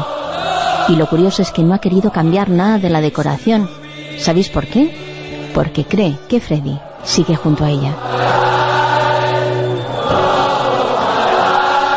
Agradecer a mis compañeros Laura Gil y David Gabás su colaboración y deciros que Mercury le dedicó una de las canciones de amor más bonitas de la historia de la música a Mary Austin.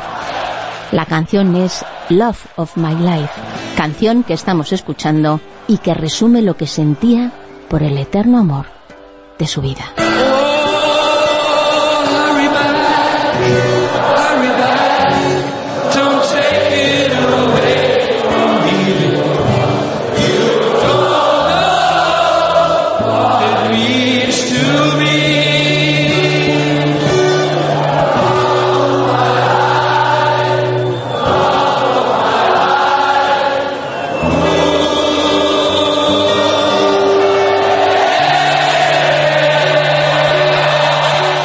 Cero, La Rosa de los Vientos.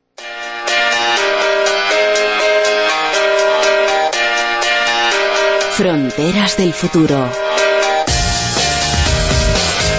Como siempre, con Javier Sevillano. Javier, muy buenas, ¿qué tal? Hola, buenas noches, bellezas. Se ha logrado Hola, reproducir guapísimo. in vitro funciones cerebrales complejas. Compleja, sí. ¿Os acordáis cuando tuvimos aquí al profesor Juste? Sí. Que estábamos hace poquito por aquí por España, la semana pasada.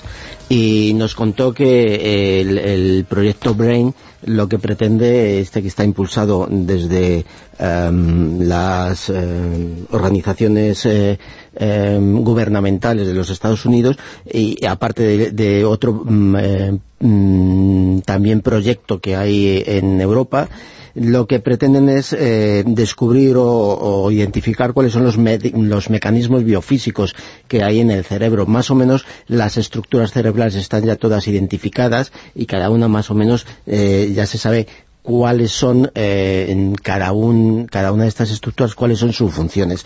Digo lo de más o menos porque todavía por el, del cerebro queda muchísimo por descubrir y en, en, en este punto nos hallamos cuando los investigadores de una universidad japonesa y de la eh, Universidad de Barcelona eh, se han puesto manos a la obra y ellos han ideado un eh, mecanismo fuera del cerebro, un mecanismo in vitro para eh, intentar reproducir eh, algunas de las funciones más complejas que hay en el cerebro, ¿no? Porque el cerebro actúa de una forma u otra eh, es la, mm, el gran reto, digamos, de la biología eh, de la bio- biología humana, ¿no? Entonces, eh, ellos lo que han, han realizado es eh, simplemente eh, se han llevado a in vitro en laboratorio unas técnicas mm, para intentar eh, saber cómo funciona el cerebro en determina, bajo mm, determin, determinadas eh, circunstancias. ¿no?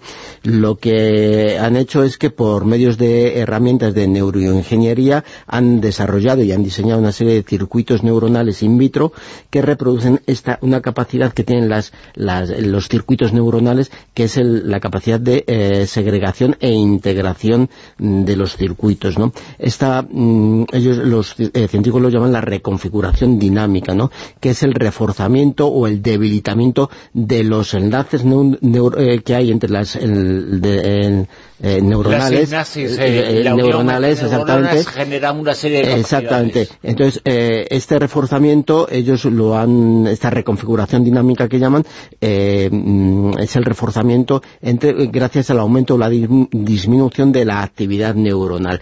Y esto se, se desarrolla no solo eh, entre las neuronas próximas a una neurona determinada, sino también a neuronas, la capacidad que tiene de contactar con neuronas que estén alejadas de esa neurona que hemos tomado como, como testigo, ¿no? Se forman una serie de circuitos y, eh, sobre todo, lo que ellos han intentado es en- en, eh, mm, eh, hacer en laboratorio, desarrollar en laboratorio la organización modular que tiene el cerebro.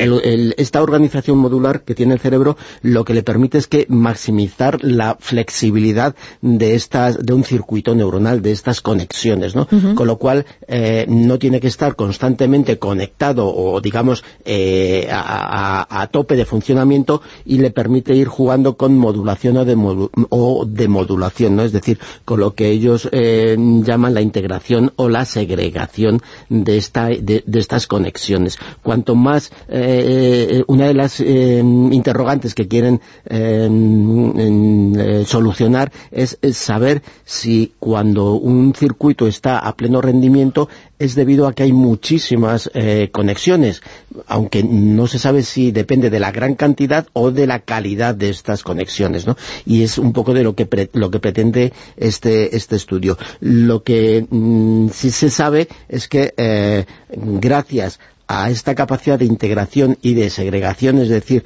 mm, de mm, mantener eh, un montón o mm, eh, desconectar, por decirlo de alguna forma, estas, eh, es- esta capacidad de conexión, el, eh, el cerebro actúa de una forma u otra. Por ejemplo, esto eh, eh, cuando uno está viendo la televisión eh, simplemente eh, eh, tiene digamos más activo por decirlo de alguna manera los sentidos de la vista y el oído ¿no? para integrar las señales que le llegan a la corteza cerebral que, llegan de forma separada, de forma segregada y mm, digamos ya en otra función del cerebro es las integra para poder entender la película, ¿no? Pero esto quiere decir que el resto de sensaciones o el resto de conexiones están absolutamente desconectadas. No. Quiere decir, el olfato, cuando vemos una película, no tenemos olfato. No. Lo que ocurre que el cerebro presta más atención, más número de conexiones a- en ese momento a las que vienen de la vista y el oído. Se, que- focaliza Claro, en una un determinada así. cosa. Pero no quiere decir que las del eh, olfato estén desconectadas. Si en ese momento o, olemos a quemado, el cerebro responde eh, mm, mm, realizando más conexiones referidas a- al, al sentido del olfato para que el cerebro tome las eh, mm, determinaciones de urgencia por si algo se está quemando alrededor de la casa o algo En así. cierto ¿no? modo, la percepción es selectiva. Eh, Exactamente, una forma así. Esto es lo que han, eh, eh, han llevado al laboratorio, que no se había conseguido hasta ahora, y ellos por medio de estos circuitos, de estos, eh, mm, de estos módulos, por así, han conectado cuatro módulos diferentes, los han dado por así de comer, los han dado con, sus proteínas, también con, unas neuronas, y, han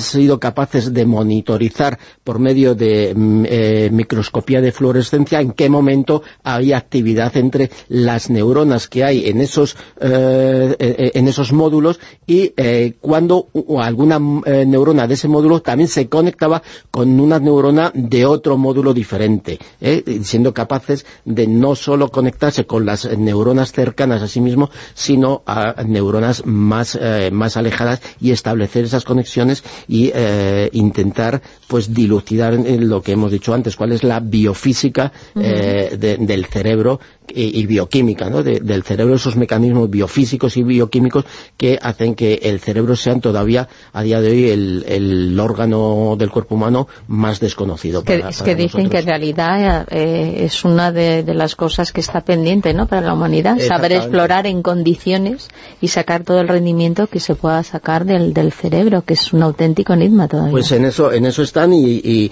evidentemente ellos han conseguido este primer paso, pero eh, lo que ellos mismos en el, estudio dicen que está a años luz, está lejísimos de la complejidad que tiene en sí mismo el cerebro, pero que es un primer paso para eh, eh, conocer las eh, acciones más fundamentales del cerebro. Una vez establecido cuáles son las más fundamentales, sí podrán ir poquito a poco ir haciendo más complejos estos estudios en laboratorio para entender cuál es el funcionamiento del cerebro, sobre todo en esas funciones que mm, realiza el cerebro de una forma casi automática, ¿no? ¿No? Una cosa es eh, cuando lo hacemos eh, per se, lo, lo- lo- lo hace el cerebro per se, y otra es cuando hay una voluntad del individuo por hacerlo, ¿no? Lo Pero, consciente es lo que menos actúa el cerebro. Exactamente, Actuamos ¿no? eh, por, hay, por hay inercia, ¿no? Por- muchísimas funciones eh, eh, per se que, que- que son inconscientes, eh, realizamos de forma inconsciente que el cerebro sigue y, y que nos permiten mantener eh, la actividad diaria Incluso constantemente, algunas ¿no? cosas que muchas veces se dicen ¿no? que son ancestrales, que evolutivamente se tienen ahí guardadas Sí, y que sí, ya sí, tienes una están- respuesta casi automática o, o incluso por instinto, ¿no? que muchas veces re- se, se re- se reacciona por instinto. Pues en eso están los científicos. es la y inteligencia una- un artificial y las nuevas eh, tecnologías eh, puestas al servicio de la ciencia. Sí, eh, o sea, las herramientas tecnológicas y las herramientas de neuroingeniería que han puesto a disposición de- en, en este experimento mm, tampoco habían sido muy testadas, o sea, no, no habían sido muy utilizadas en este tipo de, de experimentos y han demostrado que tienen una validez y que es una vía para seguir experimentando por ahí, para conocernos cada vez mejor. Será una frontera del futuro. Utilizar el cerebro a la máxima A la expresión máxima y utilizar aquellas Claro. cosas que la ciencia A la máxima, a la máxima potencia, pero con el mínimo gasto posible, que es como Exacto. hace el ¿Tú cerebro. guardarías tu cabeza para preservarla para el futuro? Pues no. Cuidado si la guardería tuya. Nunca se sabe, Javier.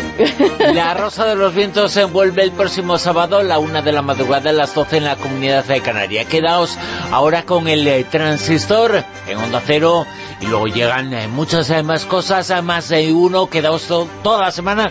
Nosotros volvemos, insistimos, el próximo sábado a las eh, 12 en Canarias, a la una en la península. Gracias. Feliz semana.